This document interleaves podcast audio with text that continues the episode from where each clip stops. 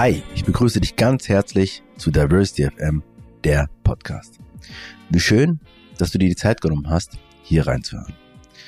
In dieser 21. Folge geht es um das Thema Flucht. Dafür habe ich mit Karl Kopp gesprochen. Karl ist seit über 30 Jahren in der Flüchtlingsarbeit unterwegs und den größten Teil davon bei Pro Asyl. Er ist Teil des geschäftsführenden Gremiums und leitet die Europaabteilung. Es ist eine sehr besondere Folge für mich. Zum einen, weil ich seit September letzten Jahres Ehrenamtsvorstandsmitglied von Pro Asyl bin und zum anderen, weil ich selbst eine Flüchtlingsbiografie habe. Außerdem hat es nach fünf Folgen mal wieder geklappt, ein Gespräch vor Ort zu führen und nicht digital, was ich ehrlich gesagt sehr genossen habe.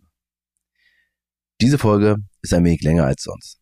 Das liegt vor allem daran, dass es viele offene Themen gibt, die aktuell leider viel zu wenig Raum im öffentlichen Diskurs haben. Zudem haben wir zurückgeblickt auf die letzten 30 Jahre Flüchtlingspolitik und da gibt es einiges zu berichten. Karl erzählt, weshalb er sich Anfang der 90er Jahre in diesem Themenfeld engagiert hat und er dabei geblieben ist, obwohl, wie er sagt, man viel auf die Mütze bekommt. Im Gespräch haben wir die langen Linien gezogen. Vom Pogrom in Rostock-Lichtenhagen 1992 über die Verstümmelung des Grundrechts auf Asyl 1993 bis hin zum 4. September 2015, dem, wie er ihn nennt, kleinen Mauerfall und dem Brand in Moria letzten Jahres. Darüber hinaus erklärt Karl, warum er am Begriff Flüchtling festhält, was 70 Jahre Genfer Flüchtlingskonvention bedeuten, dass es im Kern um den Kampf um Rechte und für eine humane Politik geht, was hinter dem Leitspruch von Pro Asyl es geht um den Einzelfall steckt. Am Ende geht er auf die aktuelle Europapolitik ein. Karl berichtet von den Deals, die die EU mit autoritären und korrupten Staaten macht, die Geflüchteten dabei zum Spielball dieses zynischen Spiels werden und das Projekt Europa dadurch gefährdet wird. Mich hat das Gespräch mal wieder sehr nachdenklich, emotional und diesmal in Teilen auch sehr wütend gemacht. Wir haben nicht mehr 2015, 2016. Das Thema Flucht steht nicht mehr auf der gesellschaftlichen öffentlichen Agenda, obwohl es das sein müsste. Umso wichtiger, dass wir uns hier Zeit nehmen und darüber sprechen. Ich wünsche dir eine gute Zeit.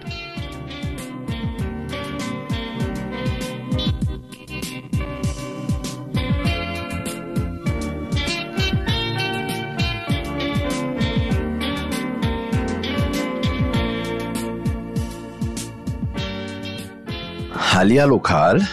Hallo. ähm, endlich eine Folge mit jemand vom Pro Asyl und zum Thema Flucht. Ähm, meine erste Folge.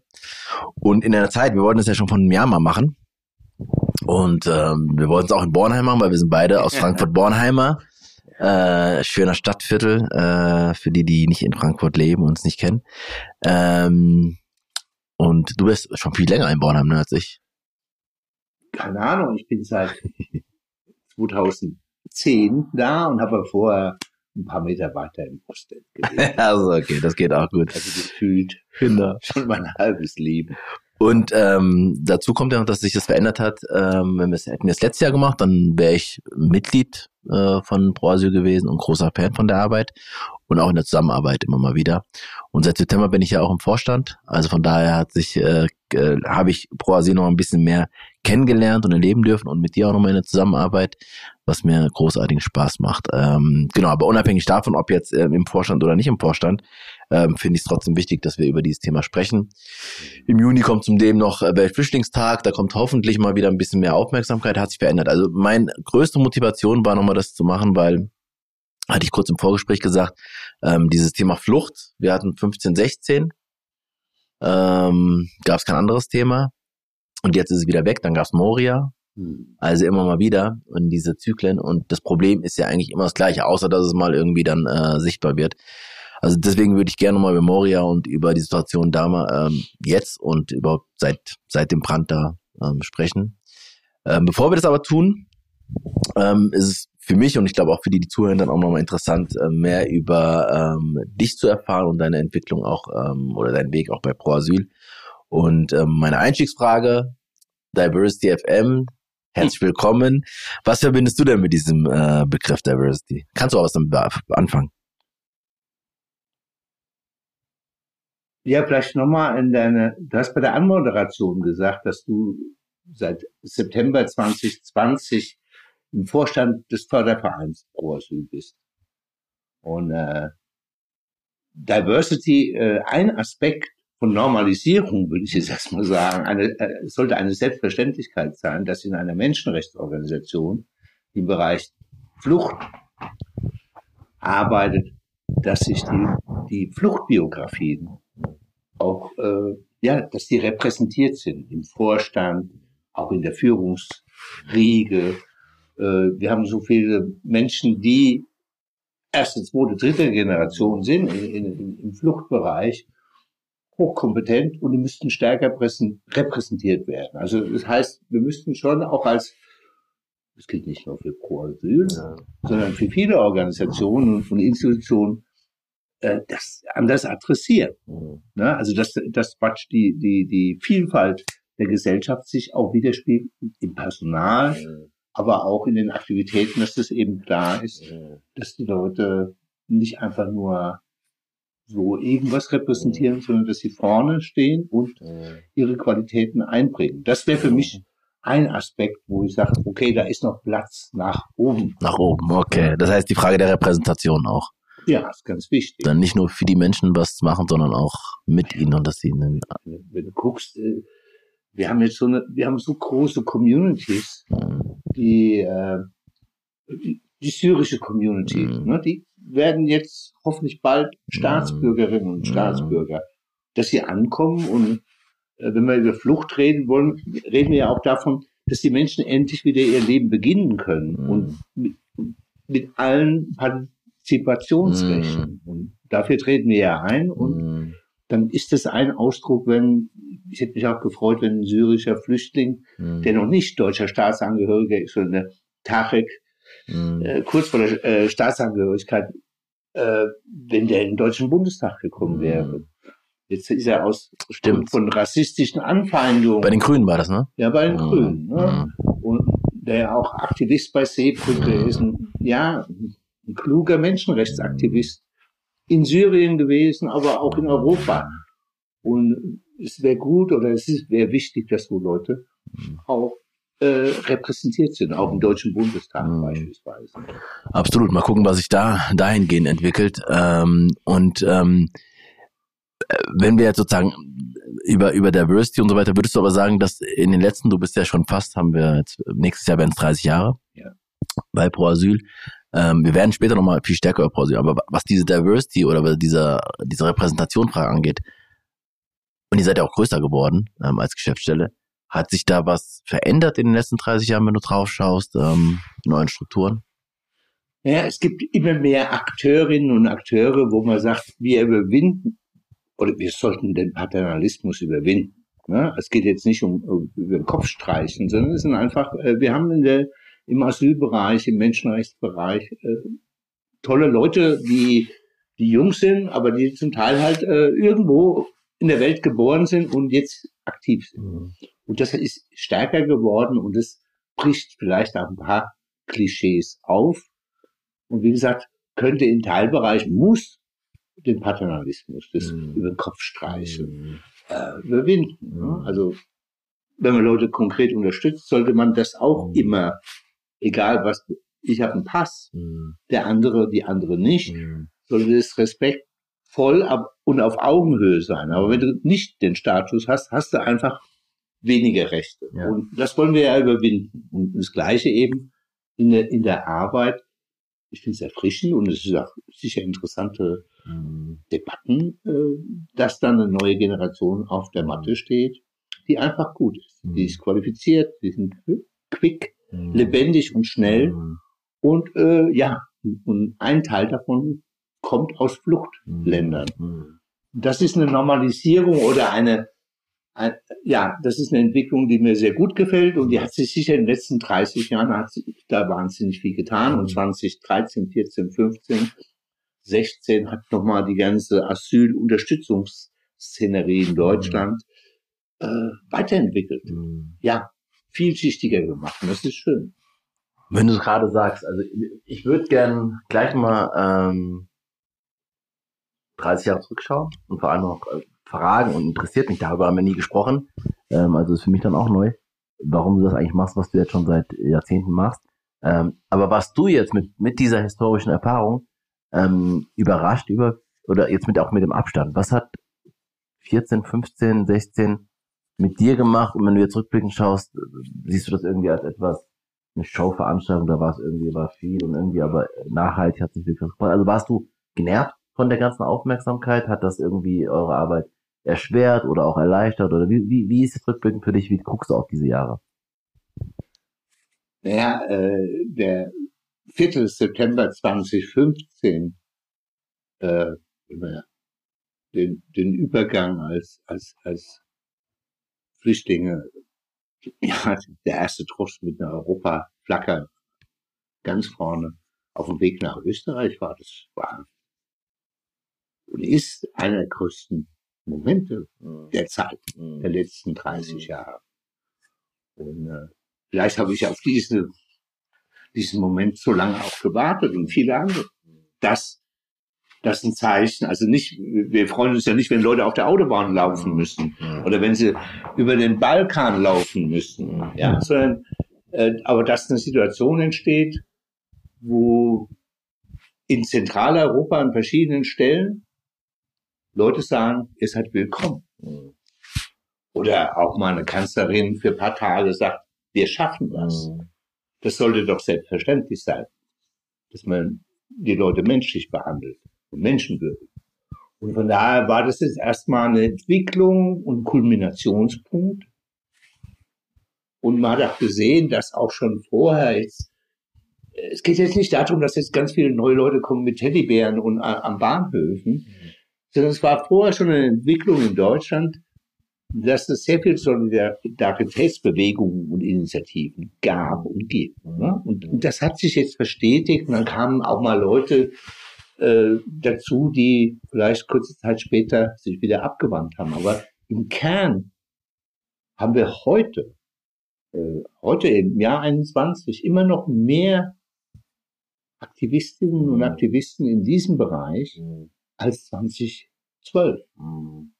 Es hat sich was verbessert. Es hat sich was weiterentwickelt. Es ist ja kein Zufall äh, angesichts der dramatischen Situation in Europa und in der Welt, auch an den Außengrenzen, diese ganzen abscheulichen Bilder, die wir mhm. ab und zu äh, auch mhm. im Fernsehen noch verfolgen können, äh, dass dem Massensterben im Mittelmeer, dass es eine starke Bewegung in Deutschland immer noch gibt, die sagen, wir, wir wollen das nicht. Mhm. Es ist jetzt genug. Wir wollen, dass die Leute gerettet werden mhm. und dass die Menschen würdig aufgenommen werden. Mhm. Also wir haben ja immer noch eine starke Debatte in Deutschland im Vergleich zu anderen Ländern. Ne? Es gibt Länder, da reden wir über Flüchtlinge, aber es gibt keine Flüchtlinge da.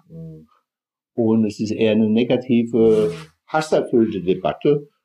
Und äh, es gibt, es war die stärkste es geht mir jetzt nicht um Deutschland, aber es ist de facto so durch Seebrücke, durch die vielen Initiativen, durch die Asylszenerie, dass äh, die Aufnahme aus Griechenland äh, im Jahr 2020, dass man die Insel evakuiert, der stärk stärkste Drive in Europa war hier. Und das, das merkt man halt.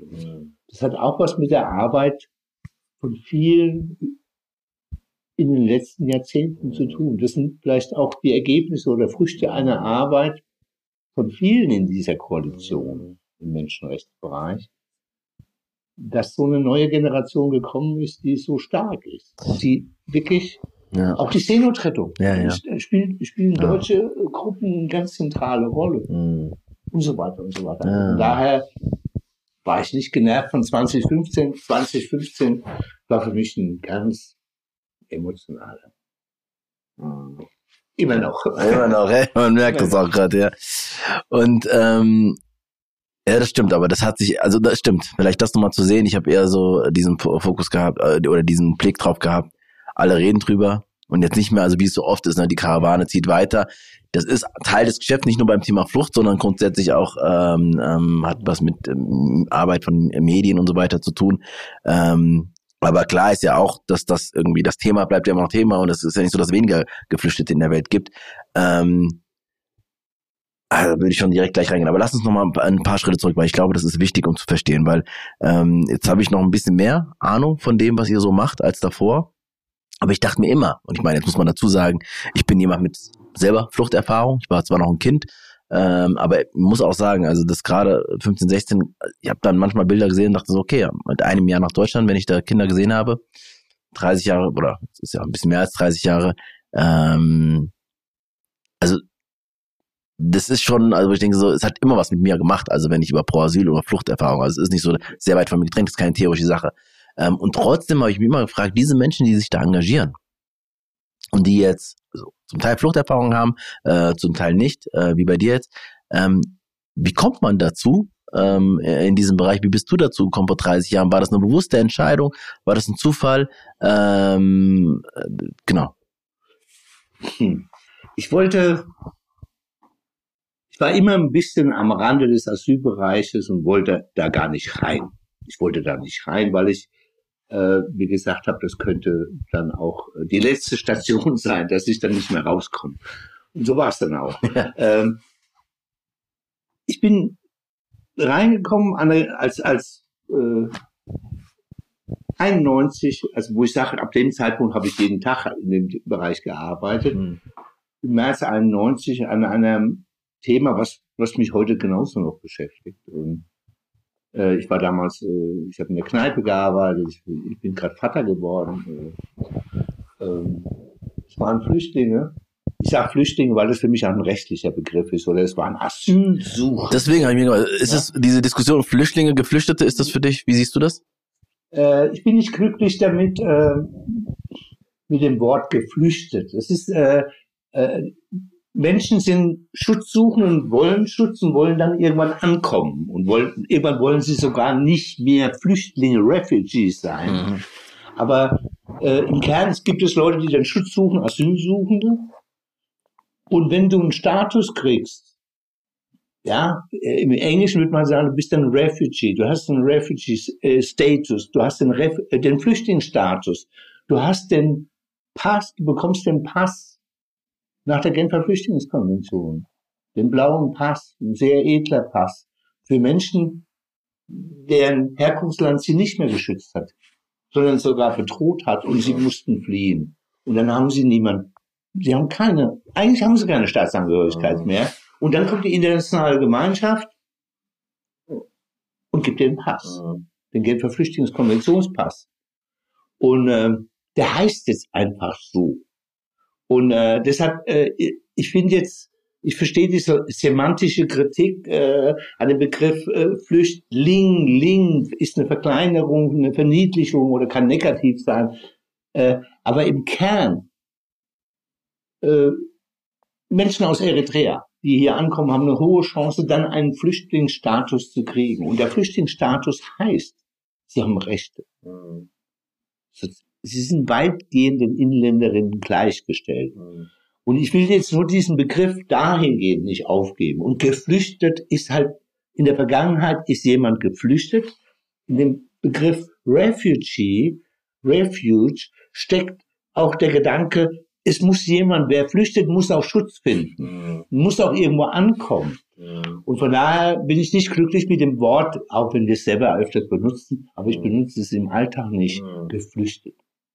Es ist eine Vergangenheitsform, die ist eine Krücke, aber es ist noch nicht sprachlich die Auflösung. Schutzsuchende ist allgemein und dann gibt es Refugees, die sogar einen Status kriegen äh, nach internationalem Recht, europäischem Recht und dann äh, von Deutschland umgesetzt. Mhm. Also vielleicht nur und jetzt nur äh, eine äh, der Begriff Flüchtlinge hat in Deutschland lange Zeit einen besseren Ruf gehabt. Und es war, wurden viele negative äh, kreiert in den 90er Jahren. Der Asylant, mhm. ne, als ein Kampfbegriff, ja, ja. um die Leute äh, ja, an, als zu attackieren, als Massen nur noch zu sehen. Mhm. Jetzt nur ist es jetzt nicht ganz verblüffend, äh, dass man in Deutschland, äh, das war eine andere Zeit, äh, nach 45 gab es äh, äh, auch diese anderen Flüchtlinge, äh, es gab natürlich Displaced Persons, äh, mhm. Juden, die versucht haben, dann weiterzukommen, die überlebt haben, äh, äh, und ganz viele Vertriebene, aber es gab jetzt auch Flüchtlinge, beispielsweise ein Teil meiner Familie, die dann irgendwie von mir aus Böhmen kamen und mhm. nach Bayern äh, aufgenommen wurden, die wurden zwangsverteilt, also in Wohnungen zugewiesen und es waren Flüchtlinge, so hießen die. Es war auch ein negativer Begriff, weil ich auch weiß im Dorf, dass der Begriff Flüchtling dann auch sehr Ressentiment geladen aus der Zeit äh, benutzt wurde. Aber äh, von daher würde ich jetzt sagen wir mal diesen, diesen insgesamt, das waren halt, wie heißen die? Heimatvertriebene, das waren dann, die haben dann auch eine Partei gegründet, das waren Deutsche, genau. die dann irgendwie geflohen sind aus verschiedenen Ecken. Äh, geflohen sind sie auch. Das ist so. Egal jetzt, was die Altvorderen da in jeweils äh, die Hähnlein-Bewegung in Böhmen, also irgendwie mhm. mit den Heim ins Reich mhm. und äh, an Fraternisierung mit den Nationalsozialisten gemacht haben. Die normalen Leute sind geflohen. Mhm. Sind geflogen. Ja. Und äh, waren Flüchtlinge und äh, hatten aber einen anderen Status, weil sie halt als Deutsche dann angenommen wurden. Und deshalb waren sie ja schon mal per se dann mhm bei der Aufnahme privilegiert, aber es lief nicht ganz ohne Friktion ab. Darauf will ich eigentlich raus. Führt jetzt zu weit. Ja. Äh, so, aber jetzt bei dem, wir reden ja von Menschen, die ihr Land verlassen müssen, die Grenze überschreiten und dann ab dem Zeitpunkt sind sie Flüchtlinge. Sie sind nicht mehr Binnenvertriebene im internationalen Kontext. Und sie suchen Schutz und müssen irgendwo ankommen. Und deshalb hat man internationale Konventionen wie die Genfer Flüchtlingskonvention, die jetzt äh, im Sommer 70 Jahre alt wird.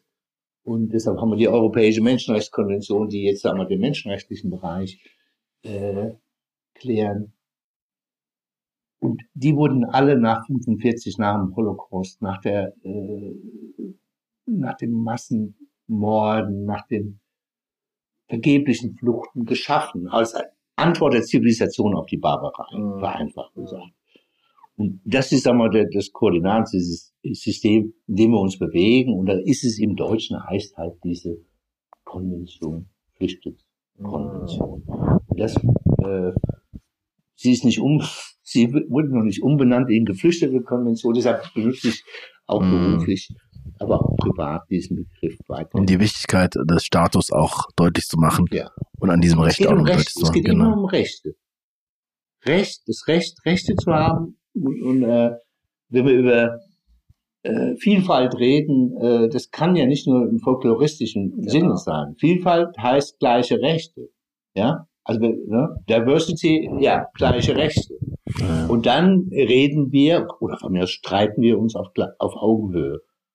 Und nicht mehr über das Köpfchen streicheln, sondern äh, Respekt. Ja, ja. Und, und, darum geht es doch ja. eigentlich im, im, Kern. Absolut. Ich hatte gestern eine D Diskussion ähm, ähm, zum Begriff äh, Toleranz und äh, meinte einer, ähm, dass sozusagen ähm, eine Satzung, da ging es um ähm, die der, der, der IG Metall, da ist nicht einmal das Wort Toleranz drinne, zu Recht, weil er sagt, ähm, es geht um Re aber ganz viel Rechte, ähm, der Begriff ist da drinne ähm, und das auch noch deutlich zu machen. Ne? Ich meine, das eine ist Sprache und darum muss man auch immer wieder reden und das entwickelt sich auch weiter.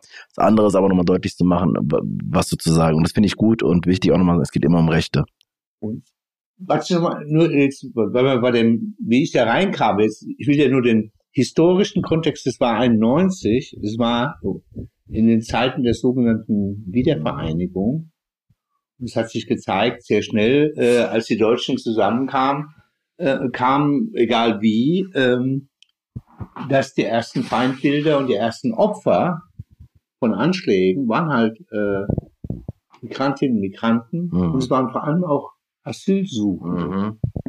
Es sind im Jahr 91, also so kam ich da in, das Feld, Tausende von Menschen äh, aus den neuen, fünf neuen Ländern zurückgeflohen an den Ausgangspunkt nach Schwalbach. Das war damals ein Lager, auch deine Vorfahren da war ich auch. waren da auch. Mhm. Du warst da mhm. und viele sind über Frankfurt Flughafen mhm. Schwalbach. Das war das Lager. Das war der der Ausdruck. Äh, das war die erste Aufnahme äh, äh, Einrichtung in Hessen. Und die sind zurückgeflohen vor die Toren Schwalbachs und haben gesagt, bitte, bitte gebt uns Asyl. Schickt uns nicht mehr zurück in die DDR, hat man damals noch gesagt. Ne? Äh, wir wurden Opfer von rassistischer Gewalt. So, und das war ein Thema, was äh, 91, 92, äh, 93 sehr massiv war. Also es gab eine Binnenflucht in Deutschland von mehreren Zehntausend. Und ich war am Anfang dieser Entwicklung als Bürger gesehen, dass da Menschen vor den Toren Schwalbach sitzen und obdachlos werden und eigentlich bitte, bitte sagen, gebt uns Asyl im Asyl. Das waren Doppelflüchtlinge, so haben wir sie benannt damals. Und da ging es halt darum, dass wir dann, ich als Privatperson dann auch. Aber wie hast du das mitbekommen? Du warst, war, hast ich habe das gesehen. Damals hat man auch über die Hessenschau, hat man äh, ah, Berichte ah, gesehen ah. und das hat dann noch. Und dann bist du da hingegangen? Dann habe ich gesagt, da fahre ich hin und äh, ich, ich hatte ja noch viele politische Kontakte. Ich habe die evangelische Studentengemeinde in Frankfurt mhm. angerufen, den Pastor Knoll und sagt, Konrad, ist es okay, wenn wir morgen vielleicht mit 30, 50 Flüchtlingen, Familien kommen, die obdachlos sind, äh, Doppelflüchtlinge sitzen in Schwalbach. Und er hat ja gesagt und so habe ich meine Kontakte, AStA, Uni-Kontakte, andere Kontakte in, in, in damals gab es noch den Frankfurter Flüchtlingsbeirat.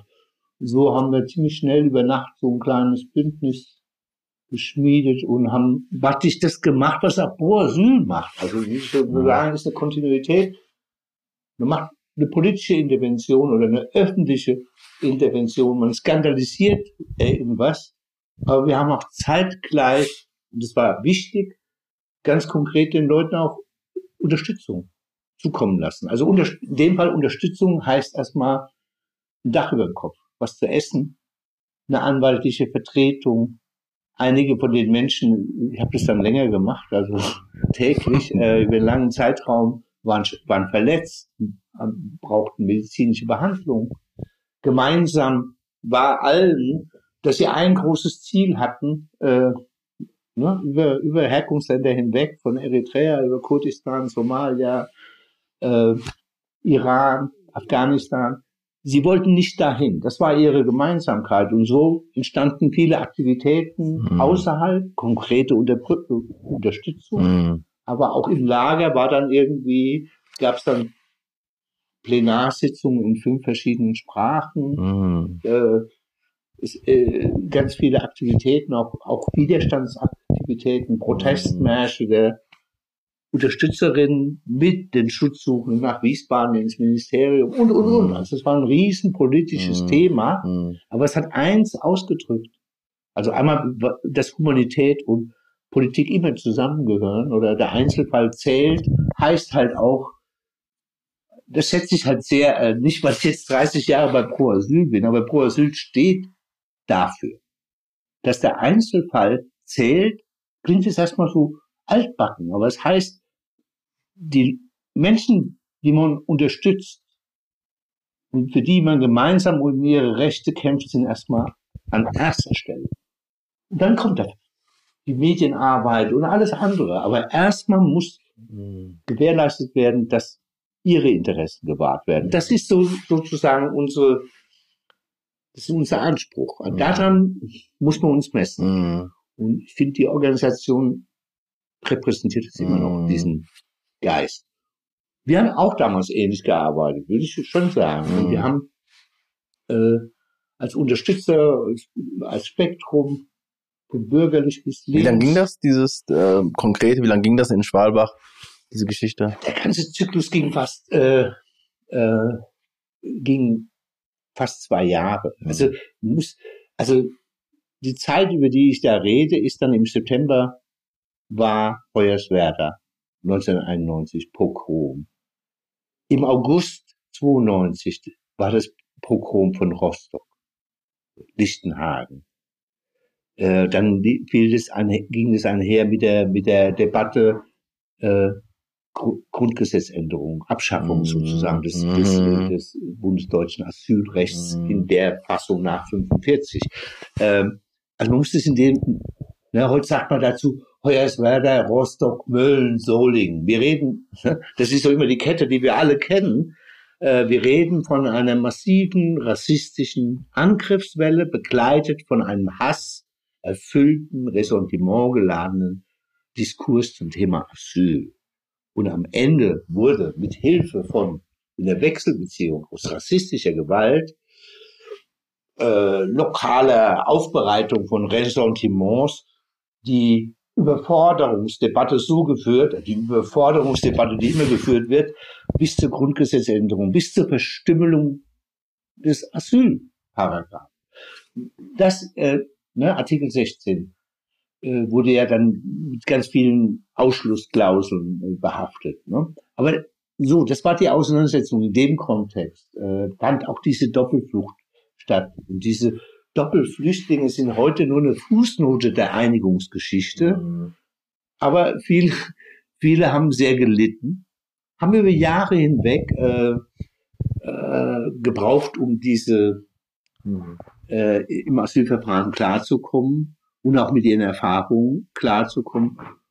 Und man muss ja einsehen, dass es damals überhaupt keine Unterstützungsstruktur gab mhm. in Osten. Ne? Aber das ist ein eigenes Thema. Im Dezember 1990 hat der Westteil der Flüchtlingsbürokratie und die Politik gesagt, jetzt wunderbar, der Osten, äh, die fünf Länder gehören zu uns, jetzt schicken wir 20 Prozent aller Asylsuchenden, schicken wir in den Osten. Mhm. Und so ähnlich wie heute in Europa war es halt so, dass im Osten überhaupt keine Struktur mhm. zur Flüchtlingsaufnahme bestand und by the way halt auch in der Bevölkerung und ich denke, das ist immer noch sehr stabil so. Mhm. Ähm, auch nicht unbedingt eine Willkommenskultur, ne, um es mal ganz vorsichtig auszudrücken. Mhm. Da äh, existierte, sondern es gab eher hasserfüllte Begrüßungen, mhm. wenn Flüchtlingsheime eröffnet mhm. wurden. Und das man könnte vereinfacht sagen, als die Deutschen zusammenkamen, waren äh, Schutzsuchende die ersten Leidtragenden, aber auch Migrantinnen mhm. oder polnische Touristinnen und Touristen, die dann irgendwie an der Grenze mhm. am 8. April war das, glaube ich, 91 äh, empfangen wurde, als sie einreisen mhm. durften mit Schlägen und, und ja, also diese Rollkommandos gab es damals mhm. und ich würde sagen, wenn man die NSU verstehen will, sollte man nochmal in die Frühphase mhm. der 90er Jahre gucken, was da in Thüringen und sonst wo äh, passiert ist. Mhm. Das ist nochmal echt erstaunlich und auch nochmal, ähm, gestern gab es ja den äh, Civis-Preis, der wurde vergeben und dann hat ähm, den, den, so mehrere Preise, aber den Hauptpreis hat dann äh, Podcast ähm, Rise and Shine, ähm, die vor allem eine Folge gemacht haben zu Rostock-Lichtenhagen, äh, war das genau, Rostock-Lichtenhagen, ähm, und nochmal auch da reingegangen, so Interviews geführt hat und so weiter und auch nochmal mit den Leuten gesprochen haben, die, die überhaupt lange Zeit nicht wussten, dass das ein rassistischer Über, äh, ähm, an, an, Anschlag war, ähm, also die überhaupt keine Information hatten. Ne? Yeah. Und das ist total verrückt, wenn man nochmal auch diese, diese, diese Kontinuitäten sich nochmal anschaut, bis heute jetzt mit Hanau und so weiter. Ähm, so, das ist das eine, worüber, und ich glaube, vielleicht reden wir auch nochmal, weil Flucht und Rassismus gehört auch immer zusammen. Ja. Ähm, aber, und trotzdem frage ich mich, du hast, du hast in der Kneipe gearbeitet und so weiter, und in diesem Moment, du hättest da ja nicht hingehen müssen. Also ich meine, was war das, was dich da hingebracht hat? Ich habe einfach äh, gesagt, also, zu meiner damaligen Freundin, ich muss da hin. Hattest du aber, hattest du damit, hattest du einen Zusammenhang zu Flucht? Hattest du irgendwie, was mal aktiv davor schon irgendwie? Ja, ja. Ich war äh, schon viele Jahre, das hatte mich als Jugendlicher politisch aktiv und, und von da war immer auch das ein mit ein Thema oder Rassismus. Äh, es waren noch die Zeiten, wo man dann von Ausländerfeindlichkeit geredet ja. hat. Ne? Und die interkulturelle Woche war die Ausländerwoche. Mhm. Also wir sind ja ein bisschen weitergekommen, auch mhm. sprachlich auch wenn ich beim Flüchtling noch ein bisschen einige denken, der schwächelt da noch, aber äh, so halt.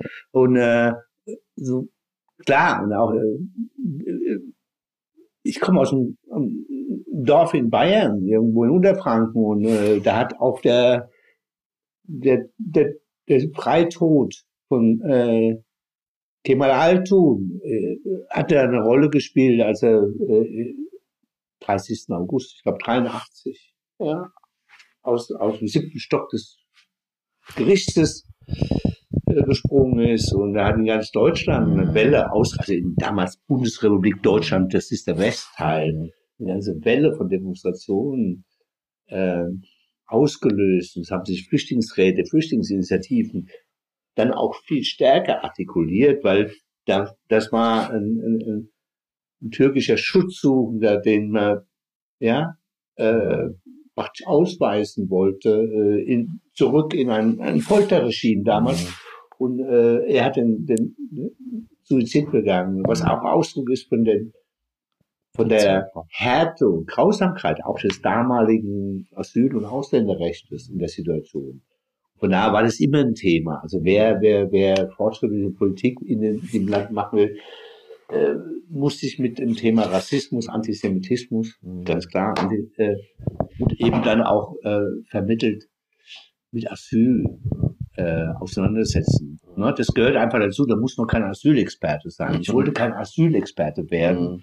Aber es war immer wichtig und ich denke auch alle Menschen, die ein bisschen Verständnis haben, was in Deutschland im Nationalsozialismus passiert ist, was mit, äh, äh, was der Holocaust, die Shoah bedeutet ja. und was es bedeutete für äh, Flüchtlinge, Juden aus Österreich und Deutschland nur vor geschlossenen Grenzen zu stehen. Mhm. Ja, und da gab es keine Konvention. Da gab es einfach nur die, was wir heute Pushback nennen. ja, aber nur weil das, der Pushback von der schweizerischen Grenze halt in den Folterkeller der Gestapo. Also was es heißt, keine Fluchtwege zu haben.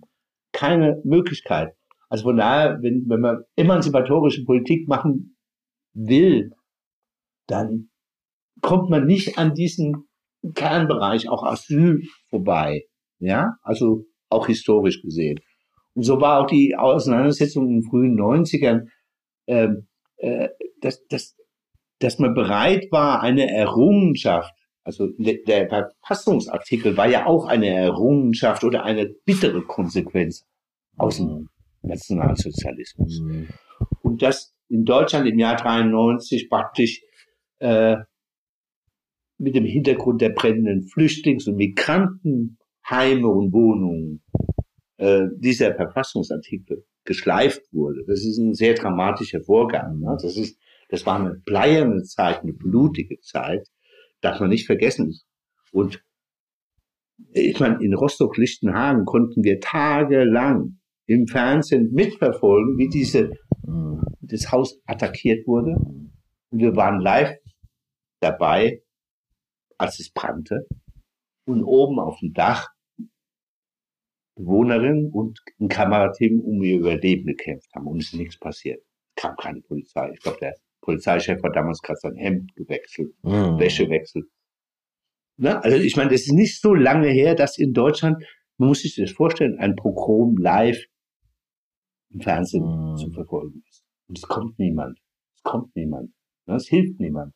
So, äh, das ist, äh, und ich meine, du hattest einen Zusammenhang, es gibt eine Linie und wenn man sich auch fragt, was in Hanau passiert ist, wie diese Anschläge, die, dass die Anschläge weitergehen, dass Synagogen auch angegriffen werden, äh, der Anschlag, der versuchte Anschlag auf Halle. Halle. Und, und, und. Also wir sehen da schon, äh, da ist eine, es gibt, es, Kontinuität ist ein zu harmloser Begriff, sondern äh, wir sind da mit einem massiven, wir sind schon sehr lange, sehr, sehr lange da mit einem massiven Problem befasst. Mhm. Wir sind noch nicht so weitergekommen, wie wir es vielleicht irgendwann mal in den 90er mhm. Jahren gedacht haben oder manche in den 80ern mhm. und, und, und. Also da ist noch. Ich will auch gleich nochmal dann, also diesen Rückblick auf diesen Jahrzehnte und ich finde es total spannend, ähm, wie du nochmal, also wie wir nochmal reingehen in die Geschichte, wo wir nochmal einzelne Punkte und dann denkt man, naja, okay, also an heute und was sind die Veränderungen, was sind die Unterschiede, was nicht. Und gerade noch 1993, aber ich verstehe, mit diesem Satz, wenn du sagst, emanzipatorische Politik, äh, wenn man das betreiben will, ähm, dann, also das hast du eh schon vorher gemacht. Und dann war es, so stelle ich mir das vor, sozusagen, das ist nicht richtig, was da passiert. Ja. Und ich will und muss mich da einbringen. Und das ist ja das eine, man macht mal ein, zwei Jahre, es gibt ja sozusagen Engagement äh, und so weiter, dann verändert sich das. Aber dir ist dann geblieben. Ich weiß nicht, ob ja. das 1993 dazu geführt hat, dass du gemerkt hast, ich muss da jetzt noch weitermachen. Oder was ist das, dass du dann letztendlich mindestens mal in den 90er Jahren äh, weiter dran geblieben bist? Ja, also ich meine, äh, das war äh, nicht nur 2015, sondern die ganzen 90er Jahre waren eine, eine, eine brutale Auseinandersetzung im Asylbereich. Also da waren ja so nur mal historisch äh, Seiters, Rudolf Seiters oder Manfred Kanter waren Innenminister, ein Hardliner aus Hessen, ne? äh, in Hessen gab es ja immer viele Hardliner aus der CDU, da war sicher einer der größten Hardliner. Und dann kam Otto Schily äh, für Rot-Grün äh, 98 und der war auch ein Hardliner. Ja, also wir hatten ja jetzt nicht irgendwie, äh, wir hatten in den 90er Jahren ganz viele Entwicklungen, die wir vielleicht immer wieder sehen, äh, dass ein Land, was die meisten Asylsuchenden aufnimmt, mit einer Akribie und Härte und bürokratischer und gesetzgeberischer Präzision es schafft, hohe Zahlen, das war, es ging immer um Zahlen. Wenn wir über heute reden, geht es auch immer nur, also Zahlen heißt, ihr sollt nicht da sein. Bleibt da, wo ihr seid. Also erfolgreiche Flüchtlingspolitik in Europa ist ja, bleibt uns vom Hals. Wir wollen euch nicht sehen. Ja?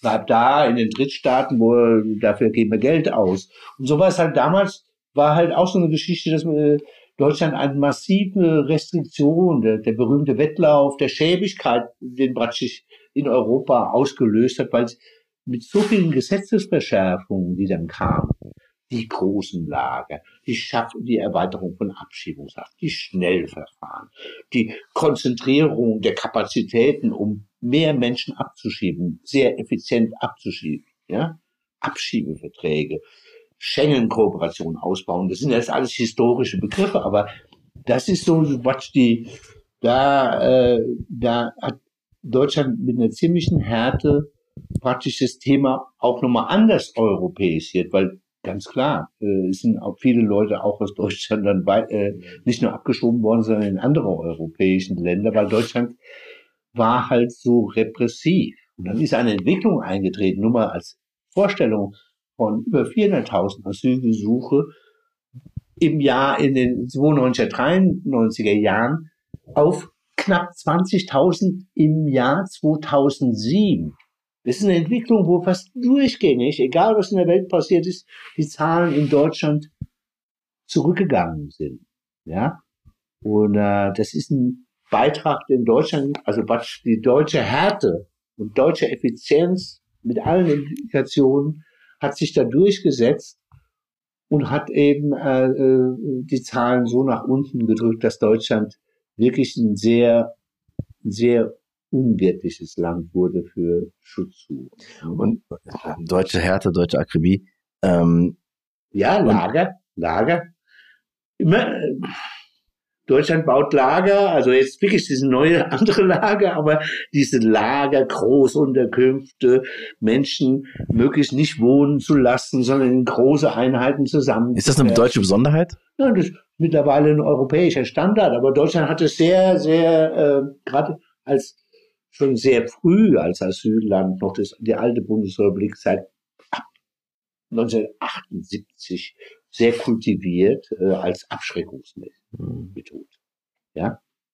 Und, es spielt eine starke Rolle und, und Lager und dieses Sortieren von Menschen und damit auch Ausstellen von Menschen. Ja? Also sie zu entblößen hinter Stacheldraht. Auch ein bisschen als, als Target, mhm. ne, als Zielscheibe auch nochmal klarer zu identifizieren. Das ist nicht nur in Deutschland so, aber Deutschland hat eine sehr lange Tradition, auch in der mhm. neueren Geschichte. Ich rede jetzt von Flüchtlingslager, aber ich mhm. sage Lager, weil es ist ein hässlicher Begriff. Äh, aber Lager hat auch die Implikation, dass es die Tendenz zu totalen Institutionen wird, dass es mhm. keine Privatsphäre gibt. Ne? Äh, auch wenn man rein und rausgehen kann. Ich rede nicht von Haftzentren oder so. Aber dass es kein Wohnen gibt, dass Kinder äh, nicht ausreichend Platz haben, um überhaupt einen Tisch zu finden, wo sie in Ruhe ihre Hausaufgaben machen können. Und, und, und. Also Lager ist ein Ort äh, der Unsicherheit, mhm. für Frauen äh, auf die Toilette zu gehen und, und, und, und, und. Mhm. Und das ist sehr stark in, in dieser deutschen Asyltradition verankert, mhm. schon sehr lange. Mhm. Es war vom, also lassen wir jetzt mal. Also gab ja. auch schon vor dem Nationalsozialismus so eine Tradition mit diesem, also diese Lagerhaltung hat da eine, eine Bedeutung.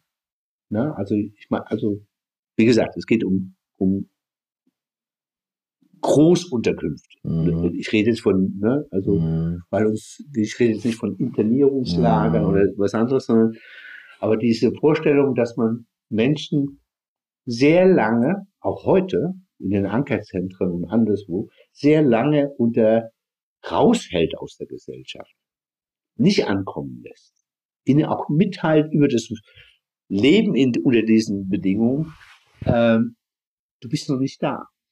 Du bist noch nicht angekommen. Du bleibst weiterhin in, in, in der Limbo-Situation und mh, hm, das ist äh, eine sehr ungute Entwicklung, natürlich eine menschenunwürdige Variante. Ne? Ja, also ich merke gerade, eigentlich müsstest du, müsste man, also über Lager alleine könnte man nochmal ähm, eine eigene Folge machen, weil ähm, also erstens ist das mit äh, mit Ankerzentren, ich meine, das ist jetzt sozusagen äh, neue Begrifflichkeiten, ähm, äh, immer wieder, also das gleiche sozusagen weit weg von dezentralen ähm, ähm, ähm, ja, Wohnungsangeboten und so weiter. Ähm, aber ich will nochmal, und das andere, was ich aber sehr faszinierend und eindrücklich finde, ist nochmal ähm, den Paragraphen 16 1993. war ja da überhaupt nicht ziemlich Bewusstsein in der Zeit. Ähm, aber für die, die auch nicht so sehr in den Flüchtlings, ähm, ähm, in der Community und in diesem Wissen sind. Ja. Yeah. Was hatte das damals und was hat das für heute, du hast ein bisschen angerissen mit den Zahlen, die runtergegangen sind, immens runtergegangen sind, für eine Dimension äh, damals? Was ja. hat das mit euch gemacht? Wie, wie war die Debatte damals auch? War das, war, hat das, habt ihr das schon so? Manchmal merkt man ja Dinge erst dann im Nachhinein, ja. ähm, wenn man vielleicht zu den Experten gehört, vielleicht nicht so sehr. Aber war die Konsequenz und die, die, die, das, was ist die Auswirkungen so deutlich schon? War das so klar? Ja, äh, Helmut Kohl, der, der langjährige Bundeskanzler, der hat schon äh, 1986, mag jetzt irritieren, wie eine Geschichtsstunde, hat er gesagt, wir wollen Schengen, wir wollen Europa bauen. Und damals hat er schon gesagt, aber als Drohung, müssten wir nicht dann auch unser Grundgesetz ändern, also schleifen, äh, wegen Europa, damit wir kompatibel sind mit den anderen, weil wir so ein Deluxe-Recht in der Verfassung haben. Äh, es wurde geschleift. Aber jetzt kommt eigentlich, wenn man das Grundgesetz sieht und auch die heutige Auseinandersetzung, wir haben immer ähnliche Auseinandersetzungen. Äh, es geht immer um die Frage, dürfen die Leute ankommen? Dürfen die Leute das aufs Territorium und haben ein Anrecht auf ein faires, rechtsstaatliches Asylverfahren? Es geht immer um diese Frage. Zugang zum Recht. Zugang zum Territorium. Und der, der alte Artikel 16 hat im Kern das eigentlich gewährleistet, nochmal klarzustellen, ihr könnt, dürft an der Grenze nicht einfach zurückweisen, ihr müsst euch die Geschichte anhören. Und das Anhören der Fluchtbeweggründe, der Asylgründe findet in einem rechtsstaatlichen Verfahren statt. Das hat im Kern eigentlich auch dieser Verfassungsrang, auch wenn wir heute über die Verfassung reden, ausgemacht. Die Verfassung hat nicht erzählt, dass es dann wunderbar ist, dass man nicht im Lager lebt oder mhm. äh, dass man gleich menschenwürdig untergebracht wird. Nein, das machen einfache Gesetze der Umsetzung. Aber im Kern hat die Verfassung eines geregelt, wo wir sagen, mittlerweile sind wir im Völkerrecht auch so weit. Du darfst kommen und du hast du hast ein Anrecht auf ein faires Asylverfahren und du hast ein Anrecht auf Rechtsschutz. Auch bei negativer Entscheidung, dass du nicht ex und hopp weggeschickt wirst.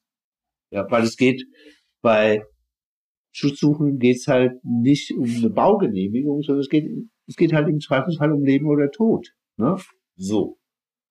Das ist im Kern die Auseinandersetzung, war auch damals die Auseinandersetzung. Und dann kam der Gesetzgeber hat gesagt, ja, äh, wir lassen den Artikel stehen, äh, politisch Verfolgte genießen Asylrecht. Und dann kommen die ganzen Einschränkungen. Ne, da kam diese Drittstaatenregelung, die Konzeption der sicheren Herkunftsländer. Aber die Konzeption der sicheren Drittstaaten, ohne ins Detail zu gehen, ist ja auch mehr die Vorstellung, du kriegst Asyl, aber nicht bei uns. ne, das ist auch das, was in den europäischen Asylzuständigkeiten Dublin immer wieder auftaucht. Es geht darum, ja, wir versprechen dir was, aber nicht bei uns. Na, und, und das ist eigentlich im Kern immer die Auseinandersetzung. Also äh, das Grundrecht auf Asyl hat, war eine Erinnerung an den, an, den, an den Holocaust, an den Nationalsozialismus, an das Leid der Überlebenden Schutzsuchenden und der Flüchtlinge, ne? die überwiegend, also Leute im Exil, Juden, Juden, die es vielleicht geschafft haben, und dass bestimmte Sachen nicht nochmal passieren sollen. Und eine wichtige Geschichte ist halt, das war in einem Grundgesetzartikel drin, aber ist auch weiterentwickelt in der Genfer Flüchtlingskonvention und auch in der Europäischen Menschenrechtskonvention. Ich darf niemand an der Grenze einfach zurückprügeln, zurückweisen, äh, wenn, wenn, wenn die Person in irgendeiner Weise schutzbedürftig ist. Ich muss oder irgend sowas äußert. Und dann muss ich gucken. Und nicht der Schließen, äh, nicht der Grenzschützer ist das Schicksal, sondern es sind, es sind zuständige Behörden. Das wäre bei uns das Bundesamt. Ja, für Asylmigration. Also so. Ja. Mhm. Nochmal sehr, sehr danke, dass du sozusagen, ich meine, das ja? ist ja. Und das ist gilt aber heute auch. Ne? Was meinst du? Ja, heute an der Grenze, wir haben Zehntausende von Pushbacks, illegale hm. Zurückweisungen an allen möglichen Außengrenzen. Und das sind glatte Verstöße äh, gegen europäisches Recht, äh, gegen internationales Recht, Völkerrecht. Und das, da ist es vor allem halt die Genfer Flüchtlingskonvention und die Europäische Menschenrechtskonvention. Das ist eine Charta der Grundrechte und, im Prinzip hat auch jede, wahrscheinlich jedes demokratische Land in der Verfassung nochmal einen Passus drin. Also es ist tausendfach abgesichert, dass man das nicht machen darf, mhm. aber es passiert. Mhm. Ja? Also die Auseinandersetzung sind immer ähnlich. Damals war es Deutschland. Heute reden wir halt von einem Club von 27 Staaten, wo aber die Grundauseinandersetzung ähnlich ist. Zugang zu Recht. Zugang zum rechtsstaatlichen Verfahren. Rechtsschutz. Menschenwürde bei der Unterbringung. Also das sind doch Standards, ja, wo man sagt, das sind zivilisatorische Standards, um die es geht, aber die stehen immer mit zur Disposition. Ja.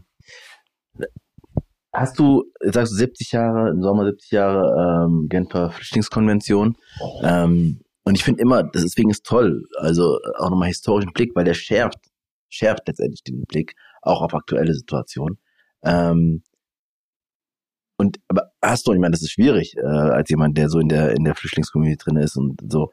Aber hast du Verständnis für Staaten, dass die sagen, ähm, wir können nicht einfach jeden reinlassen. Also es gibt diese Debatte ja Open Borders und so weiter, ja. ähm, ähm, offene Grenzen und so weiter. Das ist ja keine Position von Pro Asyl, aber ähm, wir reden nicht von den sozusagen ähm, radikalen Zuständen und so weiter, von der Akribie und so weiter, das ist was anderes. Aber das Grundprinzip zu sagen, naja, ein Staat muss schon regeln, wer äh, rein darf und wer nicht rein darf und so weiter, ähm, Hast du dafür äh, irgendwie ein Gefühl oder so ein Verständnis dafür? Ich muss damit umgehen, mit der Diskussion. Ja. Weil, äh, also mal, äh, nochmal, das Völkerrecht oder auch Asylrecht heißt, auch wenn es für viele unpopulär ist, steht morgen einer vor der Tür, hat er das Recht, und ja, stehen morgen eine Million vor der Tür, dann haben sie diesen Rechtsanspruch auf dieses was ich beschrieben habe. Also äh, den Rechtsanspruch, dass ihr Schutzgesuch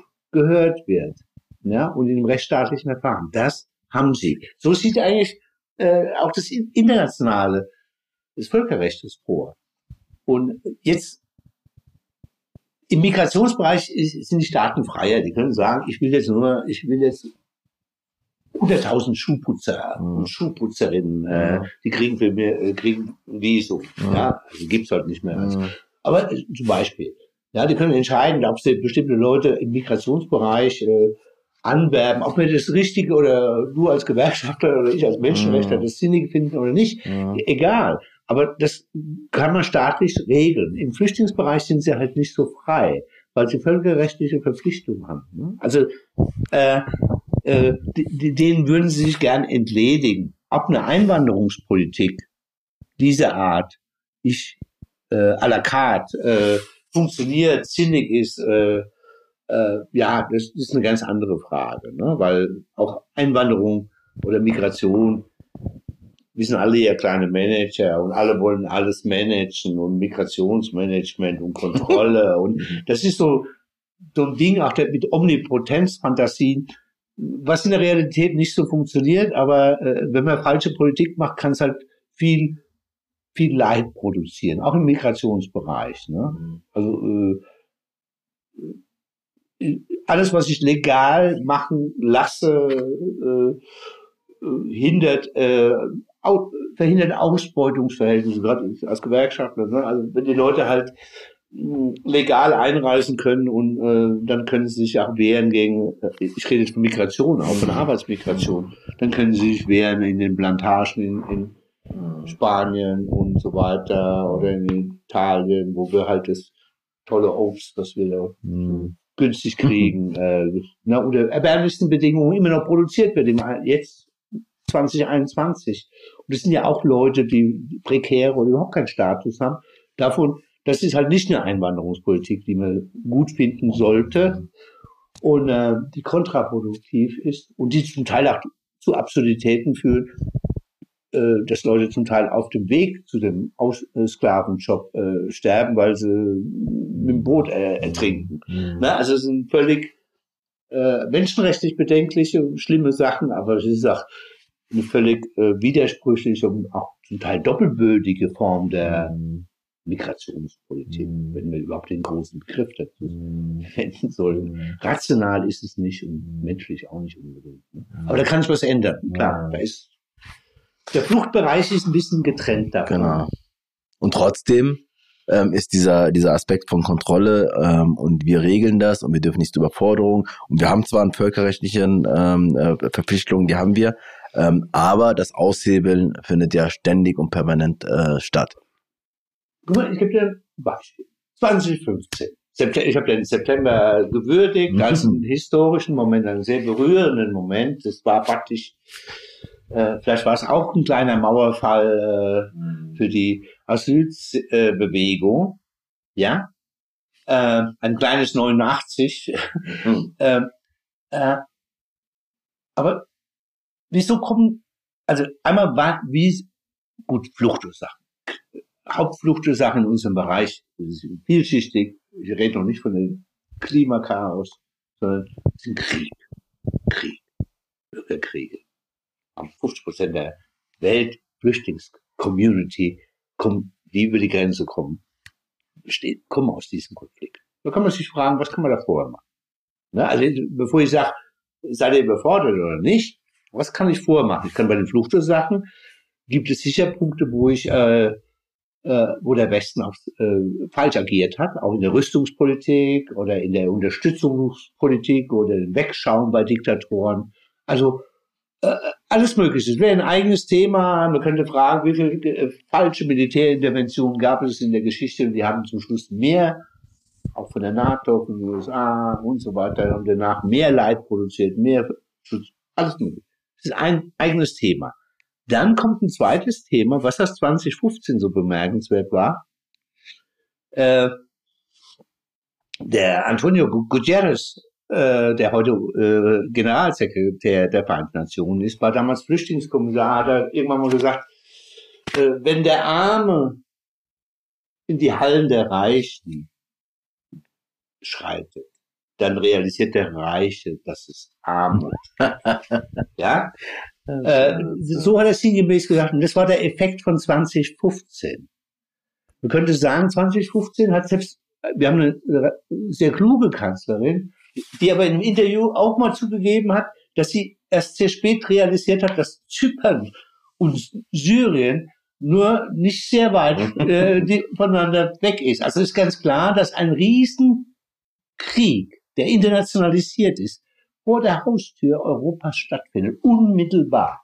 Nur noch getrennt durch ein bisschen Mittelmeer von, steht von Syrien nach Zypern, sind vielleicht 100 Kilometer, oder ein Land dazwischen, ein Beitrittsland, Kandidaten, Türkei. Ja, und dass es ganz viele Schutzsuchende schon in, in Nachbarstaaten gibt.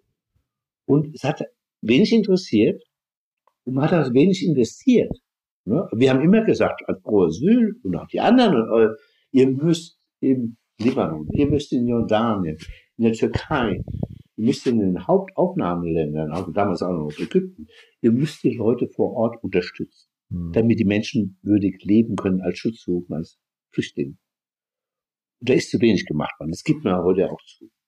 Und dann kam die zweite Ebene, äh, wenn ein Konflikt länger anhält, muss man halt auch nachhaltige Lösungen finden. Und eine nachhaltige Lösung von einer Dauerkrise, einer dauerhumanitären Krise ist, man muss aufnehmen, proaktiv aufnehmen, Menschen. Das kann man machen durch humanitäre Visa, das kann man machen durch Resettlement, das ist Quatsch.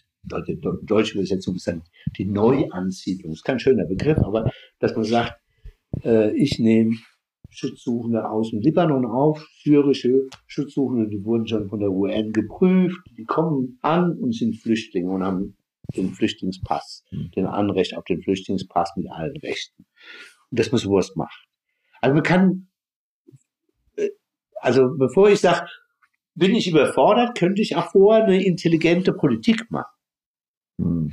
Äh, na, es gibt keine einfachen Lösungen, mhm. aber äh, man muss jetzt kein Militärexperte sein, dass es, dass be bestimmte Konflikte, es ist nicht gut, Waffen zu liefern in Konfliktgebiete. Und es ist halt nicht klug, äh, Panzer dem Erdogan in die Hand zu geben, die dann in Abrin, in Nordsyrien auftauchen und äh, wieder neue, neues Leid und vor allem neue Fluchtbewegungen auslösen. Mhm. Es ist nicht klug, Deals mit Leuten zu machen, die so autoritär sind, dass sie genau wie, wie Gangs, dass sich nur wechselseitig erpressen, auf dem Rücken von Schutz suchen. Erdogan mit der Europäischen Union. Jetzt haben wir einen Konflikt mit dem marokkanischen König, der was für ein Konflikt?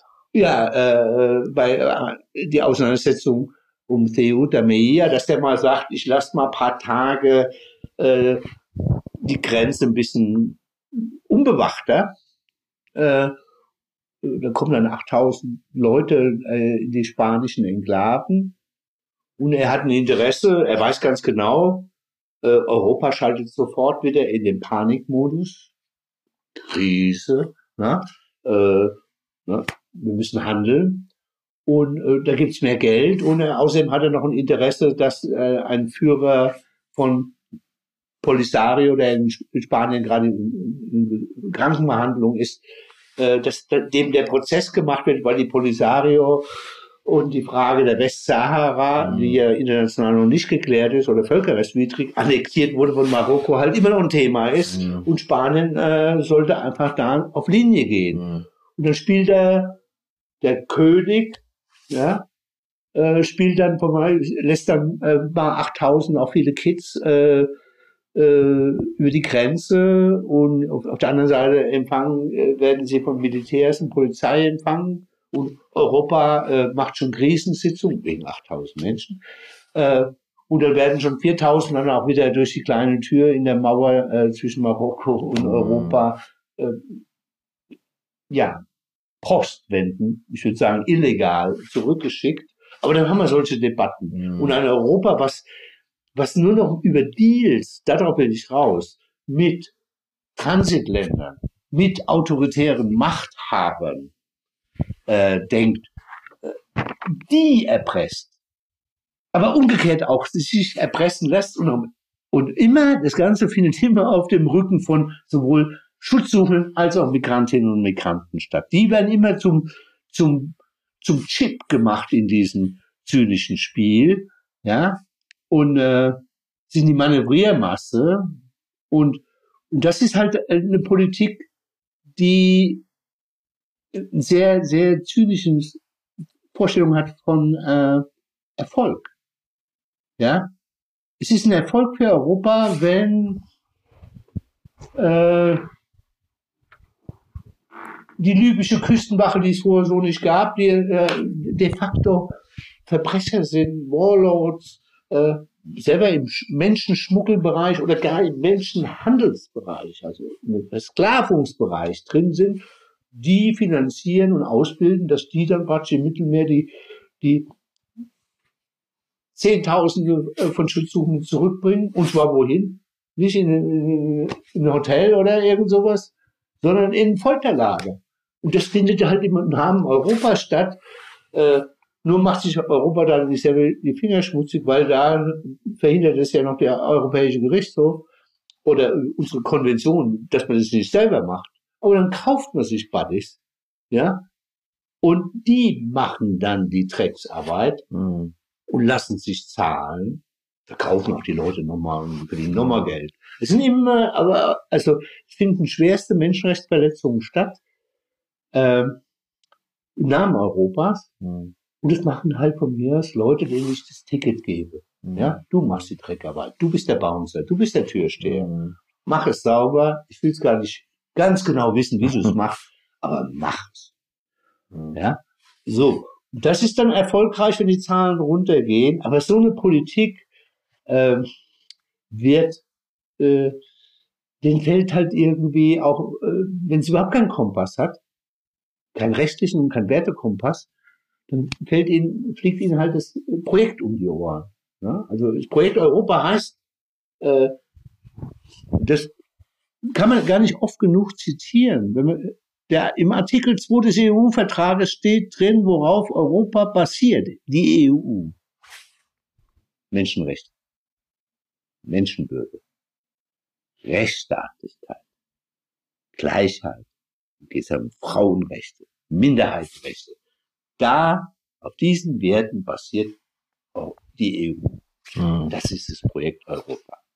Und die Realität ist, dass Nationalstaaten, aber auch Personal in Brüssel genau dieses Projekt verrät, zur Disposition stellt. Da kann man kurzfristig Erfolge haben auf den Kosten von einem Haufen Toten im Mittelmeer oder durch brutale Zurückweisung an der Grenze, Pushbacks mit Misshandlungen und aller Gewalt. Und dann kann man auch äh, Stadthalter in Drittstaaten durchfinanzieren, damit sie Europa die Flüchtlinge vom Hals hält. Mhm. Aber die Politik wird scheitern. Die ist moralisch gescheitert, aber so eine Politik ist auch, äh, also sie ist moralisch wirklich mhm. am Ende, würde mhm. ich sagen, aber so eine Politik wird da nicht funktionieren. Ich könnte ja stundenlang ähm, auch dazu hören. Ich meine, weil ich finde, du kannst nochmal die Linien sehr gut auch nochmal zeigen und auch die Zusammenhänge. Und das ist ja wichtig, weil ich glaube, ehrlich gesagt, das fehlt vielen. Das fehlt vielen. Und ich meine, sowas würde ich mir wünschen, weil ich meine, eines der Motivation, ähm, so einen Podcast zu machen, weil ich dachte, ich habe keinen Bock mehr auf diese Talkshows. Ne? Und ich kann natürlich lange warten oder das ist sozusagen ja. nicht, sondern man braucht auch braucht andere Formate und so weiter. Das, glaube ich, war wichtig, mal so Zusammenhänge. Ich meine, wahrscheinlich wirst du in der Talkshow auch ganz anders, du wirst gar nicht zum Wort kommen, weil das geht um ganz andere Dinge, um ja. Kontroversen aufbauen und so. Ähm, aber du sagst, moralisch ist sie gescheitert. Ich glaube, so, weiß nicht, ob da viel Widerspruch kommt. Man kann es natürlich immer wieder erklären. Ähm, aber ich habe nicht das Gefühl, weil ich meine, du hast jetzt wir haben die Linie von 1993 gezogen, dann 2015 nochmal. Zwischendurch hatten wir Rot-Grün, äh, man hat so bei Migrationseinwanderungspolitik und so weiter. War kein Spaß. Äh, genau. Also jetzt haben wir äh, Merkel ähm, seit, seit Jahrzehnten, äh, sagen wir mal, seit was für 15 oder 16 Jahren das jetzt werden. Ähm, und wir haben aber auch, und das führt ja dazu, ich meine, weil du hast immer gesagt, was ist sozusagen, Flucht hat Ursachen. Ähm, aber auch so eine Politik hat ja Ursachen. Und eines der Ursachen ist ja, ob jetzt in den USA oder in Europa ist, sozusagen der Rechtspopulismus, der Rechtsextremismus, der Rassismus, ähm, der immer weitergeht und die Reaktion darauf ähm, das ist. Deswegen, wenn du sagst, ähm, so eine Politik wird scheitern, frage ich mich, wenn ich jetzt nochmal in die EU reinschaue und was da so alles so an Entwicklung ist, frage ich mich wirklich, weil das wär, löst bei mir aus, noch ein, zwei Jahre, dann wird sie scheitern, das wird offensichtlich und dann gibt's eine Trendwende und dann geht's in das. Meinst du das damit? Äh, weil das sehe ich im Moment nicht. Naja, äh, es geht jetzt nicht um schnelle äh, Hoffnungsschimmer oder so, sondern äh, wir hatten ja mal kurz gefragt, kannst du verstehen, das war ja deine Frage ganz am mhm. Anfang von diesem mhm. Exkurs, dass die einen sind überfordert, ne? dass Staaten äh, oder äh, Gesellschaften überfordert sein mhm. können. Ja, Ne? Das war ja deine Frage auch. Mhm. Äh, und, und da waren, hatten wir halt mehrere, ich jetzt auch mehrere Schleifen gedreht. Äh, man kann auch vor, bevor ein Konflikt entsteht, äh, das Hirn einschalten. Mhm. Und äh, es gibt auch äh, nicht nur repressive äh, Prävention, sondern es gibt mhm. sinnige Prävention. Mhm. Ne? Also das eine wäre die Frage von äh, Minimierung von Flucht, Fluchtursachen. Ich rede nicht von Migration. Mhm. Migration, die Leute wollen migrieren. Mhm. Das finde ich ganz normal. Mhm. Also was, was will ich da jetzt einen Deckel drauf? Also mhm. wer das denkt, ist, aber dass Leute nicht fliehen müssen, mhm. dass es weniger Kriege gibt, dass es weniger Waffen, also so, mhm. äh, weniger Diktaturen, die man hofiert und die, die Leute foltern können. Das ist eine. Und dann, dann äh, gibt es das andere, dass es äh, auf dem europäischen Radar dann Geld gibt, wenn es für Europa interessant ist, äh, äh, Flüchtlinge in Drittstaaten zu, äh, zu unterstützen. Also wenn, wenn kratzt hier in der Debatte, ob jetzt in irgendeinem Flüchtlingslager in Kenia was, oder anderswo die Kalorienzahl runtergeht, weil nicht genug Geld ist, also praktisch die Kalorienzahl der täglichen Rationierung limitiert wird. Es wird immer dann interessant, wenn die auf der Fluchtroute nach Europa sind. Wen interessiert der Jemenkrieg, wenn die Leute aus Jemen kaum nach Europa kommen? Hm? So, also es gibt mhm. einmal und dann findet nur äh, Geld in Drittstaaten. Jetzt wollten wir Libyen äh, finanzieren, wir will Tunesien finanzieren. Der marokkanische König kriegt noch mehr Geld und Erdogan will auch nicht nur finanziert werden, weil eine Flüchtlingsunterstützung in Drittstaaten ist immer sinnvoll, wenn es die Flüchtlinge auch bekommen. Aber die wollen auch politisch, ne, die sagen dann, du musst, da musst du, halte ich da raus. Und wenn ich da nach Afrin gehe oder die Kurden äh, äh, angreife, dann möchte ich Ruhe im Karton haben in Europa, kommt man nicht mit eurer Moral. So, so laufen die Deals und Europa ist eben da nicht mit einem klaren Kompass. Und so meine ich, äh, moralisch scheitert das, aber äh, das ist auch eine, eine, eine sehr bonierte Politik, die auch, die da auch scheitert. Ne? Aber das, damit mache ich noch keinen Hoffnungsschimmer auf.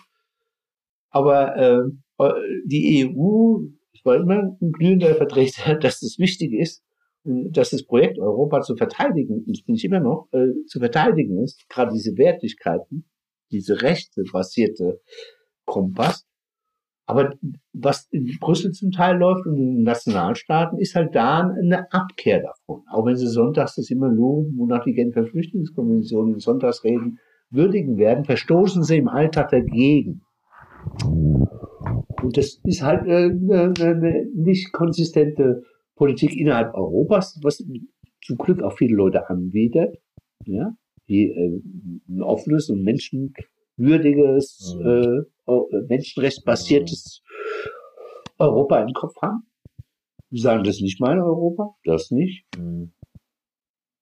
Und interessant ist ja noch eine andere Frage. Also wie willst du Leuten erklären, mit der Überforderung auch der Gesellschaft und der Staat, wie willst du einem Staat irgendwie erklären, äh, der vielleicht über Nacht 100.000 aufnimmt, ist das in Uganda schon passiert, aus dem Sudan, oder anderswo, wo über Nacht große Zahl von Menschen fliehen muss, und den, das sind meist ärmere Staaten, den will man dann als Forscher, Europäer oder Europäerin dann mitteilen. Hm, wir sind der Champion der Menschenrechte und haltet bitte eure Grenzen auf in dem Konflikt, damit es Fluchtkorridore gibt. Der gleiche Club, der zeitgleich alle Grenzen dicht macht. Ne? Also auch da, die, das Projekt Europa, was ja auch eine Faszination für andere Menschen in mhm. anderen Regionen hat, äh, leidet halt auch bei der, bei dieser, ja, auch doppelbödigen oder heuchlerischen. Politik der Menschenrechte. Ne? Also von der Leyen, die da im, Neb im Tränengas äh, gegen Flüchtlinge eingesetzt in Evros am 3. 4. März 2020 steht und, und Griechenland preist, dass sie das Schild Europas sind, äh, während ziemlich brachial gegen einfache Menschen an der Grenze vorgegangen wird, das ist nicht mehr die Vertreterin des Projektes Europa. Ja, das, das, das ist sie nicht, obwohl sie die Präsidentin der Europäischen Kommission ist. Sie hat genau die Aufgabe, den europäischen Motor, die europäischen Werte, genau die zu verteidigen. Aber es hat sie dem, an dem Tag verraten. Mhm. Und Griechenland hat verstanden, carte blanche, ja, Pushbacks, zurückprügeln an, äh, zu Land und zu Wasser findet im Namen Europa statt die finden uns gut. Wir sind die neuen Musterknaben. Mhm. Und so haben sie es auch gemacht. Mhm. Ne? Da bist du auch bei Moria mhm. und den ganzen anderen Elends-Hotspots. Mhm. Aber äh, wenn das Führungspersonal so prinzipienlos ist, ja, dann, dann äh, das, das nimmt dem Projekt äh, zumindest den Schein, ne, den guten Schein. Ne? Ich wollte den Begriff Strahlkraft äh, umgehen, deshalb. Na, aber das ist ja die Faszination. Ja, ja. Auch für Flüchtlinge hat Europa Ja, ja, als Versprechen mir eine Faszination. Ja. Manchmal denke ich, die Flüchtlinge sind die letzten überzeugten Europäer. Oh, das wäre ein guter Titel, mein Gott. Ähm, wir müssen langsam oder wir kommen langsam ähm, zum Ende und ähm, ich habe zwei Sachen nochmal. Wir, ich will, wir werden nicht mehr in die Tiefe gehen, was Moria und Griechenland angeht, aber das ist ja eines deiner Schwerpunktthemen ähm, in den letzten Jahren und da ist ja auch viel Aufmerksamkeit in den letzten Jahren gewesen. Ähm, vielleicht kannst du einmal äh, nochmal äh, äh, für die, die zuhören, deutlich machen, warum Griechenland, was eine Bedeutung Griechenland hat, auch jetzt ähm, im Projekt Europa. Ähm, und dann würde ich abschließend nochmal gucken, ein bisschen, ähm, was wird uns wohl dieser Sommer wieder, weil das ist ja immer wieder neu, mit dem Sommer wohl erwarten. Ne? Aber, aber erstmal das so, was für eine, was für eine Bedeutung hat Griechenland für Pro Asyl? Also warum habt ihr da so einen Schwerpunkt hingelegt? Warum ist es wichtig? Ja. Na, Griechenland steht immer so ein bisschen für alles. Schon lange muss Griechenland, äh, nicht nur im Asylbereich, aber auch in anderen Bereichen, äh, wird an Griechenland immer gerne exemplarisch was durchgespielt. Griechenland ist das Haupteinreiseland für viele Jahre gewesen für Schutzsuchende aus äh, Syrien, Afghanistan, Irak, Iran, also aber auch äh, es kommen auch Flüchtlinge aus Somalia über, über Türkei, Griechenland nach Europa oder Kongo, also aus ganz verschiedenen Gebieten. Aber Griechenland ist der zentrale Einreisepunkt schon seit vielen Jahren.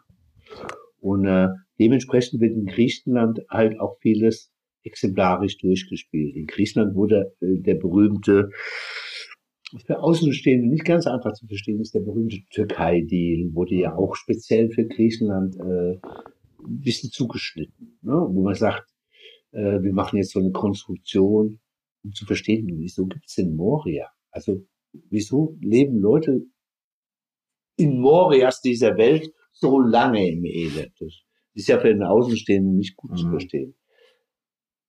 März 2016, da war auch die äh, Kanzlerin Merkel sehr maßgeblich und die Europäische Kommission, ein paar andere Mitgliedstaaten, den Deal mit Erdogan gemacht im März, wo man gesagt hat, im Prinzip alle, äh, äh, möglichst alle Bootsflüchtlinge wollen wir zurückschicken in die Türkei. In Griechenland findet da auf den Inseln halt so ein Verfahren statt, in den Hotspots. Und äh, wo man eigentlich schon impliziert hat, wir, gehen, wir würden sagen, die Türkei ist ein sicheres Drittland für Flüchtlinge und deshalb kann man eigentlich innerhalb, kann man relativ schnell sehr viele Leute dahin zurückschicken.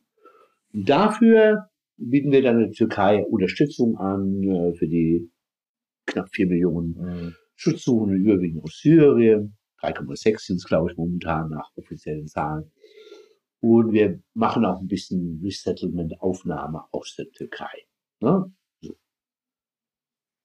Der, die Konzeption war, dass man dann im nächsten Schritt in Griechenland so ein Verfahren etabliert hatte, was so ein Hightech-Verfahren, was natürlich nicht damals wirklich in diesen Elendslagern im, im Morast wollte man praktisch ein beschleunigtes Verfahren machen, wo ich sage, ah, du warst in der Türkei, äh, du warst da eigentlich schon sicher in der Türkei, ich, ich, ich höre mir da gar nicht deine äh, Fluchtgründe an, sondern ich prüfe nur noch, ob du sicher warst in der Türkei und schick dich dann zurück. Das war so praktisch die Idee.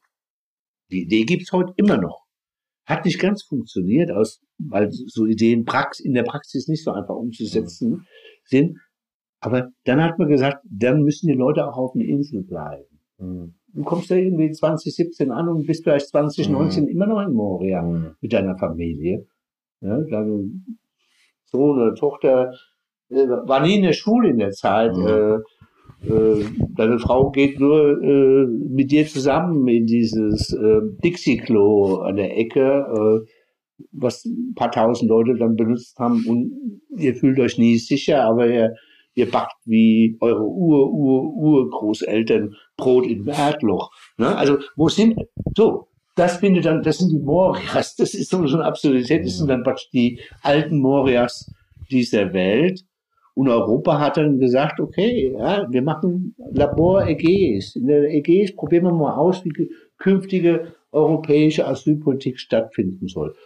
Ein Labor Ägäis heißt, ich setze die Leute fest, ich mache ganz, äh, ich mache ohne rechtsstaatliche Garantien de facto Schnellverfahren, um die Leute dann möglichst schnell wieder in den Drittland oder in den Herkunftsland zu bringen.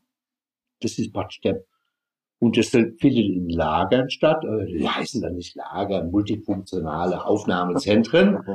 Und das ist der Plan, das war der Plan der letzten Jahre und ist auch der Plan der Zukunft der Europäischen Kommission, New Pact. Ja. Da gibt es praktisch einen Streit, ist das Aufnahmezentrum, was neu gebaut wird, was das Moria-Provisoriumszentrum äh, nach dem Brand von Moria ablösen soll, ist es offen oder geschlossen? EU-Kommission will sagen, es sollte mehr offen sein. Der griechische Migrationsminister sagt, hm, wir sollten es eher geschlossen halten, weil unsere Leute freuen sich auch, wenn die Flüchtlinge aus dem Blick sind, wenn sie praktisch inhaftiert sind. Und wahrscheinlich wird Europa eine Kinderrutsche oder einen Spielplatz noch mit einbauen, aber es wird im Elendslager bleiben. Und heute leben die Leute auch im Elendslager. Und dem Moria 2.0, das ist praktisch die, die Fortsetzung äh, von Verwaltung, Elendsverwaltung, äh, auf Lesbos jetzt zum Beispiel, äh, wo ganz viel Geld fließt und keiner kann erklären. Es ist wirklich, wie kann man so viel Elend produzieren mit so viel Geld? Also das ist der Punkt. Und deshalb, äh, also jetzt nur mal abstrakt, äh, dieses Moria ist, Moria ist kein Ort mehr, nur, sondern Moria ist abgebrannt, sondern Moria ist ein ist, ist eine Struktur, ist ein Konzept, äh, ist, ist äh, Konzept der Europäischen Union, wie sie gedenken, an den Außengrenzen Flüchtlinge, schon also Asylsuchende abzufangen, zu sortieren, möglichst schnell einen Teil in Grenzverfahren äh, außer Landes wiederzubringen. Also verstehe ich es richtig. Das heißt, das, was du vorhin über, über Libyen ähm, gesprochen hast, ist sozusagen das erste Mal der Versuch, das auch innerhalb der europäischen Grenzen zu machen, ähm, als, als, als Versuch, als Labor, ähm, um dann könnte es sein, sozusagen, was in Moria und Griechenland funktioniert, könnte vielleicht auch woanders funktionieren. Ja, also das Labor, also Libyen ist natürlich ein ganz, Libyen ist die blutigste Angelegenheit. Also wenn man jetzt mit Verbrechern einen Deal macht, unmittelbar, ne, dann äh, dass man sagt, ey, fangt uns diese Boote ab und schickt die, ne, dann gehen die zurück nach Libyen und dann nach Sintflut und da werden, äh, wird vergewaltigt, gefoltert oder die Leute werden verkauft oder sterben unter schwierigsten Bedingungen in diesen Folterlagern. Äh, wenn ich diesen Deal mache, äh, dann bin ich ja schon außerhalb von allem. Ja, also ne, dann habe ich, dann kann ich nicht mal mehr sagen, ich habe mich verabschiedet vom Projekt Europa, sondern da bin ich ja schon, ich bin Komplize einer schwer, schwersten Menschenrechtsverletzung. Also das ist, äh, da müsst, wenn wir mal eine Weltgemeinschaft haben, die was verurteilen kann oder auch ein Gerichtshof, der dazu in der Lage ist, dann wäre das vielleicht ein Ansatz, da mal genauer hinzugucken. Ne? Äh, diese Moria- oder Hotspot-Ansätze sind innerhalb der Europäischen Union an den Außengrenzen sind im Kern immer dazu gedacht, äh, ja, also wie ein geschlossenes Grenzverfahren, sehr schnell Leute auszusortieren. Äh, einige dürfen vielleicht weiter, wenn sie eine gute Prognose haben, äh, oder nicht so, äh, andere werden äh, möglichst über den Türkei-Deal direkt äh, oder, oder andere Deals in ein vermeintlich sicheres Drittland zurückgeschickt oder andere werden äh, im Grenzverfahren dann äh, möglichst schnell abschiebefähig gemacht nach langen Haftzeiträumen, äh, um sie in Drittstaaten oder in Herkunftsländer abzuschieben. Das ist im Prinzip immer so das Konzept von den Hardlinern. Und das will man eigentlich da äh, auf den Inseln durchführen. Und die Europäische Kommission will das in Form von Grenzverfahren äh, neu etablieren in Zukunft an den europäischen Außengrenzen. Mhm. So, also es ist jetzt einfach so, Griechenland ist ein Versuchsfeld, ist ein Labor und ist ein Ausgangspunkt, äh, nachdem wir die Abgründe jetzt jahrelang geguckt haben, kann man sagen, der Abgrund, den wir da gesehen haben, das soll auch die Zukunft der europäischen Flüchtlingspolitik sein, wie sie auch, wie es von der Leyen und anderen mhm. Und äh, so, das ist, äh, deshalb ist Moria ist, ist Sinnbild äh, einer, einer Politik, weil Moria als Lager, was im September 2020 abgebrannt ist, war das Elendslager der Welt, was es gibt kein Lager, was besser und umfangreicher dokumentiert wurde äh, in der Welt. Mhm. Es ist tausende Artikel, Reportagen. Aber da kommt ja der Punkt. So wie wir auf die Toten im Mittelmeer gucken und sagen, wieso rettet da niemand? Es gibt keine europäische Sendungsrettung, es gibt keine. Äh, wissen alle, äh, gucken alle auf Moria und sagen, schlimme Sache, schlimme Sache. Wieso müssen die Kinder barfuß im Elend, im Matsch leben? Wieso haben die nicht genug zu essen? Wieso haben die nicht genug Ärztinnen und Ärzte? Wieso müssen sie so lange da schwerst traumatisiert und retraumatisiert leben? Alles dokumentiert. Aber es ist immer, es hat sich nicht geändert. Es ist nicht, es wurde deshalb, obwohl wir alles wissen und die Politik alles wissen, Politikerinnen waren ja tausendfach da, ist es weitergegangen. Wieso? Genau. Was dann Wieso? Dafür? Wir waren nicht stark genug. War die Skandalisierung nicht stark genug? Waren die Tränen des äh, Laschet, Herrn Laschet oder von Frau Baerbock? Die alle waren da. Alle waren da. Alle großen Politiker, alle kleinen Politiker waren da. Reichen die nicht aus, die Betroffenheit? Dann muss man sagen, wenn es weitergeht, gibt es einen politischen Willen. Es gibt einen politischen Willen der Mitgliedstaaten, vielleicht nicht ganz so in kurzen Hosen bei den elendigen Verhältnissen dazustehen, aber dass dieses Festhalten der Menschen auf den Inseln als Abschreckungseffekt ihnen wichtig ist. Und deshalb gibt es das weiterhin. Ja, also, wie gesagt, da gibt es eine Bibliothek von kritischen Büchern dazu, die Schande Europas. Alle wissen das, aber es ist, hat weiter existiert. Jetzt gehen wir in die nächste Phase, vielleicht nur, nur den, in die Blick. Die nächste Phase wird sein, wir machen das Leid ein bisschen anders. Das Leid bleibt, aber es wird schöner, äh, mit, also schöner nach außen verkauft, weil nämlich das Außen weniger Bilder bekommt von drinnen. Wir machen Lager, die weiter weg sind, die vielleicht ein bisschen cleaner sind, einen schönen Stacheldraht haben besser organisiert sind, aber die Leute sind weg und gut kontrolliert. Und wir haben nicht, wir werden weniger Bilder bekommen über das Elend im Alltag.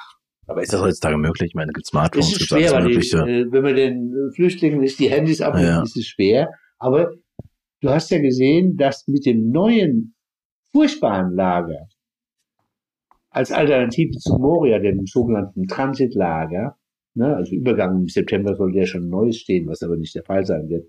Jetzt September 21. Hm, das, da gibt Zugangskontrolle, es gibt viel mehr Polizei, das ist, äh, es wird mit Drohnen überwacht, es gibt eine massive Überwachung, es gibt natürlich Corona, es gibt den Lockdown, den permanenten Lockdown und der Lockdown und die Quarantäne für Flüchtlinge wird beibehalten, während wir bald schön wieder schön Urlaub machen können in Griechenland. Ne, jetzt schon können wir schon ziemlich frei reisen. Äh, aber es hat gezeigt, äh, dass die Bilder weniger geworden. Weil der, der griechische Staat, die Behörden, natürlich im Verbund mit den europäischen Institutionen, viel stärkeren Zugriff haben auf dieses Lager. Und das ist eigentlich so auch, das gehört auch zum Modell. Und diese Lager sollen in allen Inseln neu gebaut werden auf Samos sehen wir schon, dass diese neuen europäischen Lager, äh, die heißen nicht Lager, Aufnahmezentren, was auch immer, äh, Registrierungen, Identif Identifikationszentren, es gibt tausend Begriffe dazu, äh, dass die halt aussehen wie Gefängnisse. Also äh, äh, Zäune, ne, NATO-Zaun, äh, Sicherheitszonen. Eigentlich das, was du vorhin gesagt hast mit Akribie und ähm, die Lage. Und vielleicht gibt's dann ein besseres Catering. Ja? Also nein, ich meine das jetzt wirklich, es kann sein, dass dann irgendwas äh, äh, geliefert wird.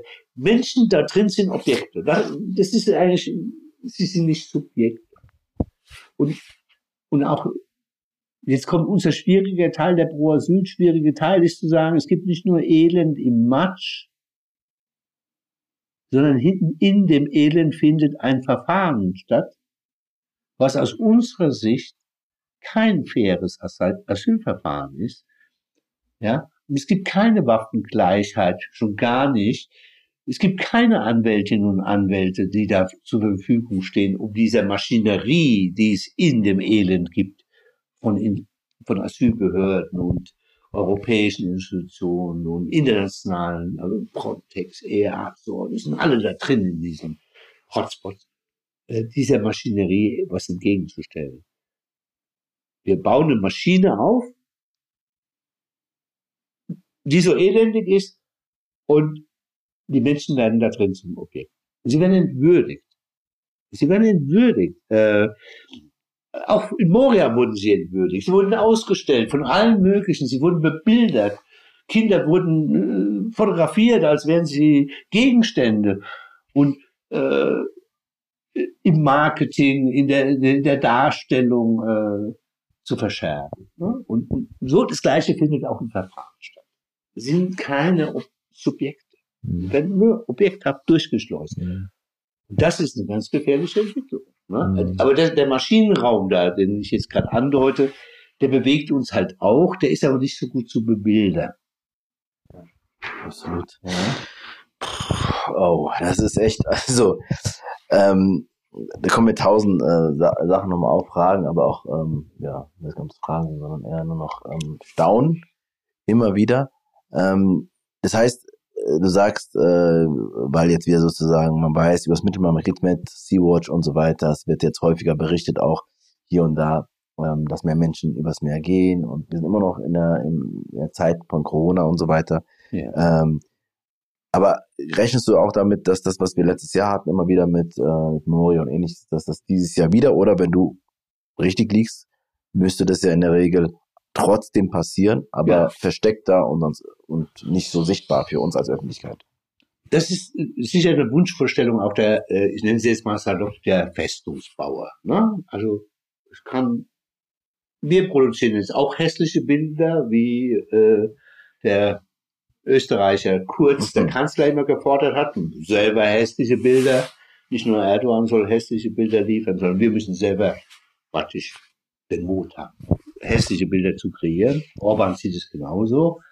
Und diese Politik, dass man auch nicht bereit ist, selber hässliche Bilder zu kreieren, äh, die setzt sich auch so fort. Ne? Also die hässlichen Bilder sind jetzt nicht nur jetzt die Bilder aus Moria, die sind immer hässlich, das sind hässliche Orte. Mhm. Nein, die neuen hässlichen Bilder sind, die sind bereit zur Konfrontation. Erdogan, letztes Jahr 2020 Ende Februar, Anfang März. Die vermeintliche Grenzöffnung nach Europa aus der Türkei. Und dann stehen Schutzsuchende da und, äh, und Europa zeigt mit aller Härte, mit Polizei, mit Militär, mit Milizen, mit Blendgranaten, mit scharfen Schüssen.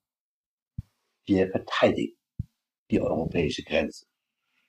Ne? Aspida, ne, wo, wo, wo dann sagt äh, die von der Leyen, danke Griechenland, ihr seid das Schutzschild Europas. So, das ist, das ist so die Abteilung, ich bin bereit, die volle Härte zu zeigen. Da kommt keiner durch. Da ist ja kaum jemand durchgekommen, by the way. Ja? Und, äh, und das sind die neuen hässlichen Bilder. Und in Teuta oder anderswo wird es genauso sein. Hm, genau. Ja. Ähm, Ne? Also, weil äh, Libyen die Bilder sehen wir vermittelt. Da müssen wir uns immer klar machen, wir arbeiten mit Kriminellen zusammen. Europa, Deutschland, die Europäische Union, die italienische Regierung eh, ja, mit dem alten Libyen Connection. Wir arbeiten mit Kriminellen zusammen und lassen es zu, dass Frauen, Männer und Kinder in, in, nicht irgendwo einfach nur zurückgebracht werden, schlimm genug, im Bürgerkriegsland, Nein, sie werden irgendwie, und alle wissen das, in Folterlager gebracht. Und viele habe ich auch drunter. Viele eritreische, somalische Flüchtlinge früher. In, in, in Situationen wie früher im Sinai, äh, alte Geschichte. Ne? Aber sie werden in Folterlagern. Sie kommen zu Tode, sie werden misshandelt, sie werden vergewaltigt und, und, und. Das findet statt. Das ist, wenn wir es sehen würden live, müssen wir sagen, ist nicht auszuhalten. Ja? Aber, äh, das heißt halt nur, die Kooperation mit der, Tür mit der libyschen Küstenwache. Da bilden wir die aus. Natürlich auch mit Menschenrechtsstandards und so weiter und so weiter. Kriegt, jeder kriegt irgendwie noch wahrscheinlich die EU-Grundrechtecharta unter den Arm in seiner Sprache. Aber das ist nicht der Punkt. Es finden Kooperationen mit Verbrechern statt. Das ist eine, die auch auf hoher See brutal sind.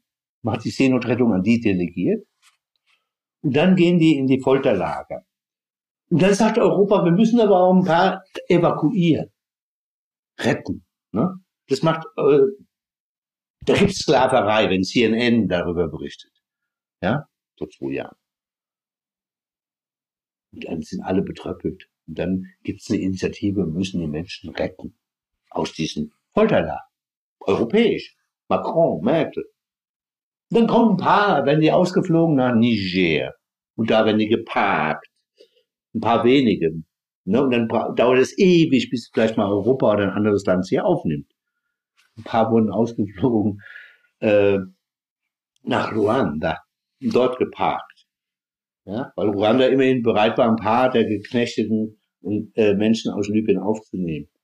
Und das ist so, äh, also das ist nicht zu steigern. Ne? Also das ist die blutigste Form der mhm. Kooperation. Das ist die blutigste, der blutigste Aspekt neben dem Massensterben, der blutigste Aspekt der europäischen Flüchtlingspolitik. Schlimmer geht's nimmer. Weißt du? Und das andere sind die, die, die Hotspots und die Pushbacks, also, also dass man Völkerrecht an den Außengrenzen außer Kraft setzt, de facto. An fast allen Außengrenzen, dass man stillschweigen, sagt, der Kroate, der ist ein bisschen hart drauf. Das mit dem Foltern, das ist doch nicht nötig, aber er hält die Grenze. Er hält die Grenze. Ne? Also es gibt tausend Berichte über Folter und Misshandlung an der kroatisch-bosnischen Grenze. Ich glaube, man könnte live darüber berichten. Aber bis da mal in Brüssel irgendwie mal ein, ein, ein, ein Verfahren gegen Kroatien eingeleitet wird oder dass Seehofer dann vielleicht nicht mehr seine kroatischen Kollegen lobt, äh, das werden wir so nicht erleben momentan. Ne? Aber es ist ganz offenkundig und wir brauchen da eine Veränderung. Weil hier werden, passieren Dinge an den europäischen Außengrenzen, da hätte man normalerweise gesagt, das erfahren die Menschen, das sind Fluchtursachen. Also so schlimme Behandlung erfahren die in ihren Herkunftsländern. Dann sind sie Flüchtlinge. Da müssen wir ran. Darum geht's. Ich habe ja, ja, ja, ich hab, ich hab Abschluss. Ich habe zwei, zwei Fragen, aber äh, die eine Frage ist, wir haben uns das nochmal angeschaut, ähm, also oder diese, dein Weg auch so in diese Flüchtlingsarbeit und seitdem und jetzt aber immer auch sehr klar, klar an ähm, so Meilensteinen, so eigentlich fürchterliche Meilensteine wie 93, ähm, wie jetzt auch nochmal 2015 war jetzt noch positiv, aber jetzt, was du jetzt auch nochmal geschildert hast. Und jetzt machst du das schon so nächstes Jahr 30 Jahre. Ähm, und dann frage ich mich natürlich, und das war mein Ausgang, wie kommt man eigentlich da rein in so eine Arbeit? Und ähm, dann, wie hält man aber auch so das durch? Was hat dich sozusagen bei all dem Furchtbaren, was du berichtet hast, bei all dem, wo du denkst so, wie können Menschen das Menschen antun? Ja. Ähm, was hat dich durchhalten lassen? Was hat dir vielleicht auch Hoffnung gemacht? Ähm, und vielleicht auch dann nochmal nach vorne, ähm, was macht dir Hoffnung nach vorne? Ja. ja äh, was das mit einem macht, das äh, müssen andere dann auch entscheiden, ne? weil natürlich äh, gibt es, gibt es, man muss einmal sich mehr prüfen, ob man noch, äh, ob man, ob man das noch leidenschaftlich macht.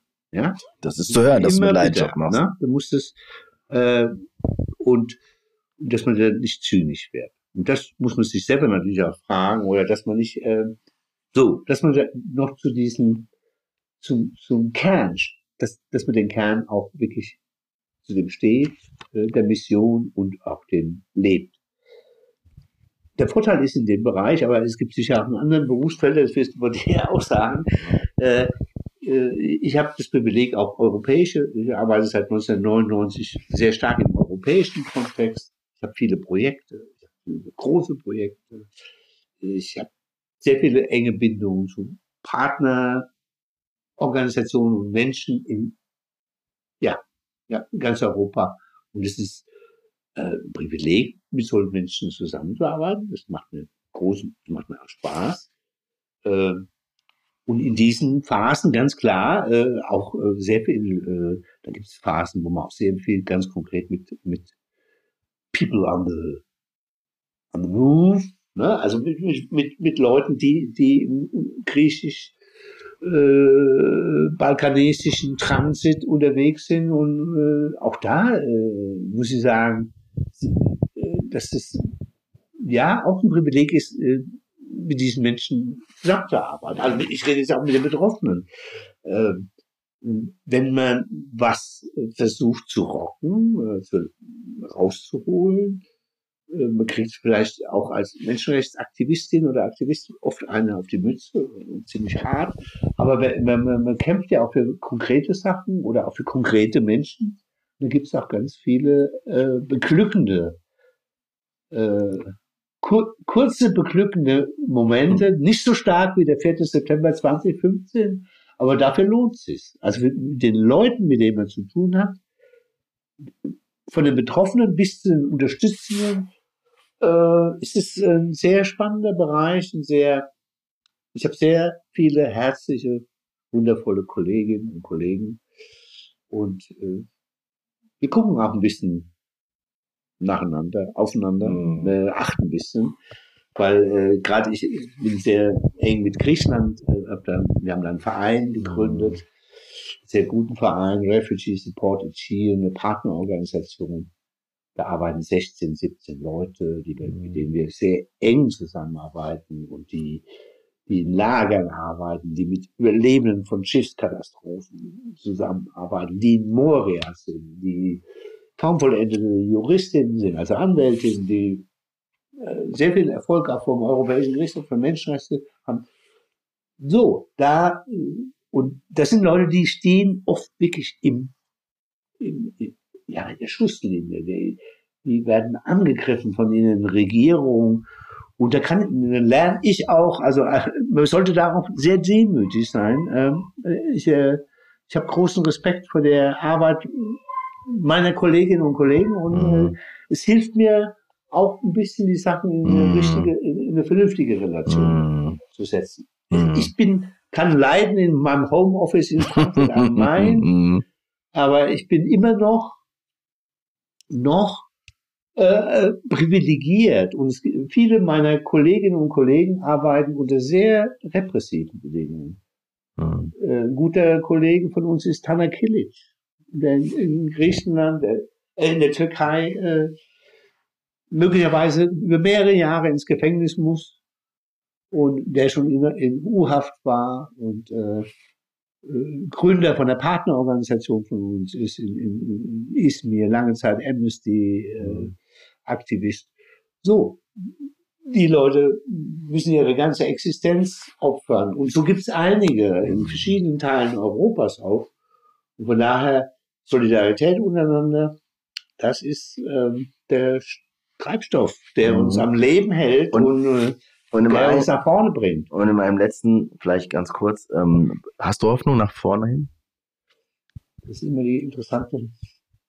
Es, äh, Hoffnung ist ganz schwierig. Ne? Also in, in allen Bereichen, ist privat manchmal hoffnungsvoller äh, oder manchmal auch sogar Fußball äh, bezogen auf seinen Fußballverein. Ja. Aber im Menschenrechtsbereich sind es immer Wellenbewegungen. Ich habe ich hab, äh, äh, nach der bleiernen Zeit der 90er Jahre auch eine Entwicklung miterlebt, bin ich ja froh drum, dass es, äh, es gab zwischen 2007 und 2015 hat die Asylszenerie in Deutschland, wird viele verwundern, sehr viel erreicht. Sehr viel äh, äh, Repression oder Restriktion zurückgedreht.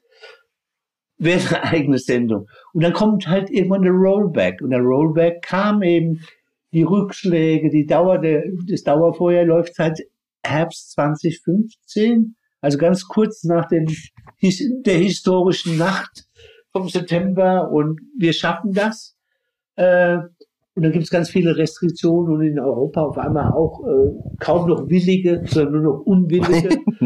äh, ich glaube, dass es wird sicher auch eine längere Zeit, äh, ein längerer Zyklus der Auseinandersetzung sein. Menschenrechtsarbeit heißt auch Verlangsamung mhm. von Verschärfung und dann eben aber auch die Standards, die Prinzipien zu verteidigen. Und wie gesagt, das ist eine, das ist manchmal, sehr, manchmal oder oft sehr schmerzhaft, aber es ist ein klarer Kompass. Weißt du, also äh, äh man muss ja auch nicht so viel überlegen, was zu tun ist. Ne? Ja. Es ist, äh, das macht es auch einfacher und äh, ich habe aber, das hatte ich vorhin schon angedeutet, also es sieht für mich jetzt gesellschaftlich bei allen Rechtsentwicklungen, Rassismus, Antisemitismus, Homophobie, alles, was es an Abwertung von Menschen und Menschenfeindlichkeit gibt, das ist da. Wir haben aber Zivilgesellschaft, sind wir, ich rede jetzt von der Bundesrepublik, an vielen Stellen stärker. Und es gibt eine Generation, das sind Flüchtlinge dabei, Geflüchtete, das sind Migrantinnen dabei, aber das sind ganz viele tolle Leute, also ne, querbeet, wo ich sage, da geht was. Da ist, äh, es hat sich auch was verändert. Es gibt heute mehr Widerstände, mehr alternative Vorstellungen, Projekte, Visionen, als vielleicht 1992, 93. Mhm. Und so, von daher ist Hoffnung zwar nicht die Kategorie, aber das sehe ich schon auch. Es gibt keinen Grund aufzugeben für mich. Es gibt keinen mhm. Grund aufzugeben. Äh, es wäre auch keine Alternative, sondern sind wahnsinnig gute Bewegungen da und die muss man stärken. Und wir sind stärker international vernetzt. Wir müssen noch internationaler werden. Mhm. Wir als Gewerkschafter, mhm. ne? Mhm. wie du es ähnlich denkst. Mhm. Und äh, wir müssen ja auch diverser werden. Mhm. Ja. Mhm. Noch, noch viel mehr in der Performance. Mhm. Respekt heißt, hat viele Ebenen, auch wie wir uns weiterentwickeln als Organisation, als Netzwerke. In unserem europäischen Netzwerk, ECRE, European Council on Refugees and Exiles, wo ich viele Jahre auch Vorstand war, ist mir sehr stolz und zu Recht, dass man endlich mal Selbstorganisationen von Schutz suchen, dass diese Organisationen gestärkt werden als Fokus in dem Netzwerk, mehr, mehr Gruppen auch aufgenommen werden, weil es wieder wirklich mehr Gruppen gibt, die nicht Exilorganisationen sind, sondern internationale Organisationen getragen von Geflüchteten. Und dass es auch im Staff, also im Personal, im Büro auch das sich mittlerweile mhm. widerspiegelt, wo ich sage, das sind wichtige Entwicklungen. Mhm. Also das heißt, auch im Alltag, in, in, der täglichen Performance, dass die Organisation das auch die veränderte Gesellschaft, wir sind zum Glück sehr verändert, mhm. äh, repräsentieren. Mhm. Und das, das ist ein zweiter Anspruch, wo wir uns, da ist noch Luft, mhm. da müssen wir uns dran messen. Absolut. Vielen, vielen Dank. Also ich meine, das war jetzt, ich dachte so jetzt, äh, Flucht, also wie gesagt, das erste Mal.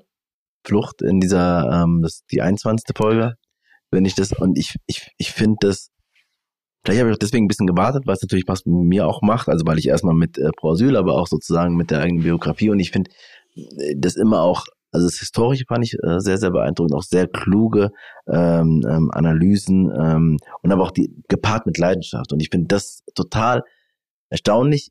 Du hast gesagt, nicht zynisch werden, sondern ähm, wenn Menschen, die sozusagen schon über Jahrzehnte einen Job machen, einen Job, der wo man oft auch ähm, ähm, auf die Mütze bekommt, ähm, der auch oft, oft schmerzvoll wird, trotzdem noch irgendwie diese Leidenschaft auch zu spüren ist und dann auch noch so gut die Dinge auf den Punkt bringen können ähm, das ist, das ist total, ähm, ähm ich finde das klasse und ähm, will mich echt da sehr, sehr viel dafür sehr bedanken. Und ich finde es einfach auch, dass es diese Organisation gibt.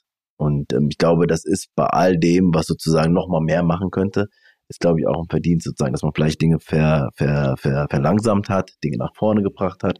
Und trotzdem, auch wenn alle nicht mehr draufschauen oder viele nicht mehr draufschauen, sagt, die nächste Welle kommt bestimmt und auf die yeah. stürzen wir uns auf jeden Fall. Das ist, äh, da kann man kurz aus den Medien sein, aber äh, der Sommer ist leider der flüchtige Sommer und dann ist es halt äh, ein untergangenes Schiff, ja, oder ein Bild wie Ceuta, das kann halt nächste Woche woanders sein. Aber äh, also das Thema wird bleiben. Das Problem ist eher die Art und Weise der Bebilderung und die damit verbundene Realität. Ne? Also klar würde ich mir wünschen, äh, wir würden über Refugees reden und reden dann über Welcome und bist, du hast es geschafft, was du studierst schon, was du arbeitest schon. Chapeau.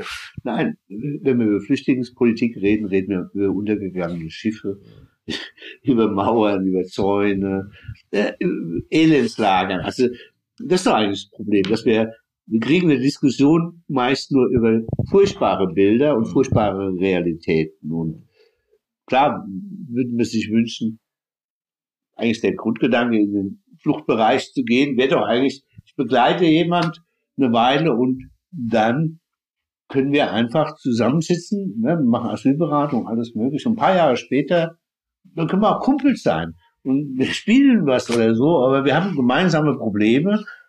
Aber ich will jemand helfen, zum Recht gelangen. Das wäre eigentlich der Grundgedanke von Asylarbeit. Aber heute reden wir doch, ähm, ja, das Recht auf Leben, gilt es auch für äh, schwarze Flüchtlinge, Boat People.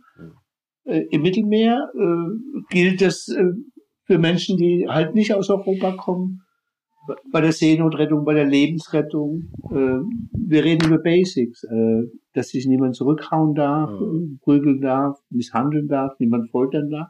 Das sind Basics, wo wir sagen, die verteidigen wir jetzt und dann kommt das Asylverfahren erst und die Menschenwürde. So, aber die Bebilderung kommt im Sommer. Ja. Die kommt. Wir werden sehen. Vielen, vielen Dank, Karl, für deine Zeit und deine Energie. Welcome back aus dem Gespräch mit Karl. Ich hatte ja eingangs gesagt, dass mich der Austausch mit ihm nachdenklich, emotional und wütend gemacht hat. Wie war es bei dir? Was macht es mit dir, wenn du auf 30 Jahre Flüchtlingspolitik schaust, wenn du erfährst, was aktuell in Moria und an den EU-Außengrenzen geschieht? Mir sind die Wellenbewegungen, von denen Karl sprach, nochmal bewusster geworden. Die gibt es ja nicht nur beim Thema Flucht, sondern grundsätzlich im Menschenrechtsbereich. Oft und in letzter Zeit vor allem erleben wir auf, den, auf vielen Feldern ein Rollback. Aber gerade dann ist aus meiner Sicht wichtig, sich auf den Wald und nicht auf die einzelnen Bäume zu konzentrieren. Und was geht es im Kern? Was haben wir bereits erkämpft? Welche Erfolge konnten wir erzielen? Was gilt es zu bewahren? Welche Prozesse konnten wir oder können wir verlangsamen? Wenn wir das nicht tun, und uns von den einzelnen Niederlagen so einnehmen lassen, ist es fast unmöglich, so lange durchzuhalten, wie es Karl getan hat. Aber genau das braucht das Thema Flucht und viele andere Diversity. Einen langen Atem. Ich bewundere die Leidenschaft und Frische, die sich Karl bewahrt hat. Und gleichzeitig ist er immer noch demütig geblieben und hat ein Bewusstsein für seine eigenen Privilegien. Es braucht in der Tat viel, um nicht zynisch zu werden.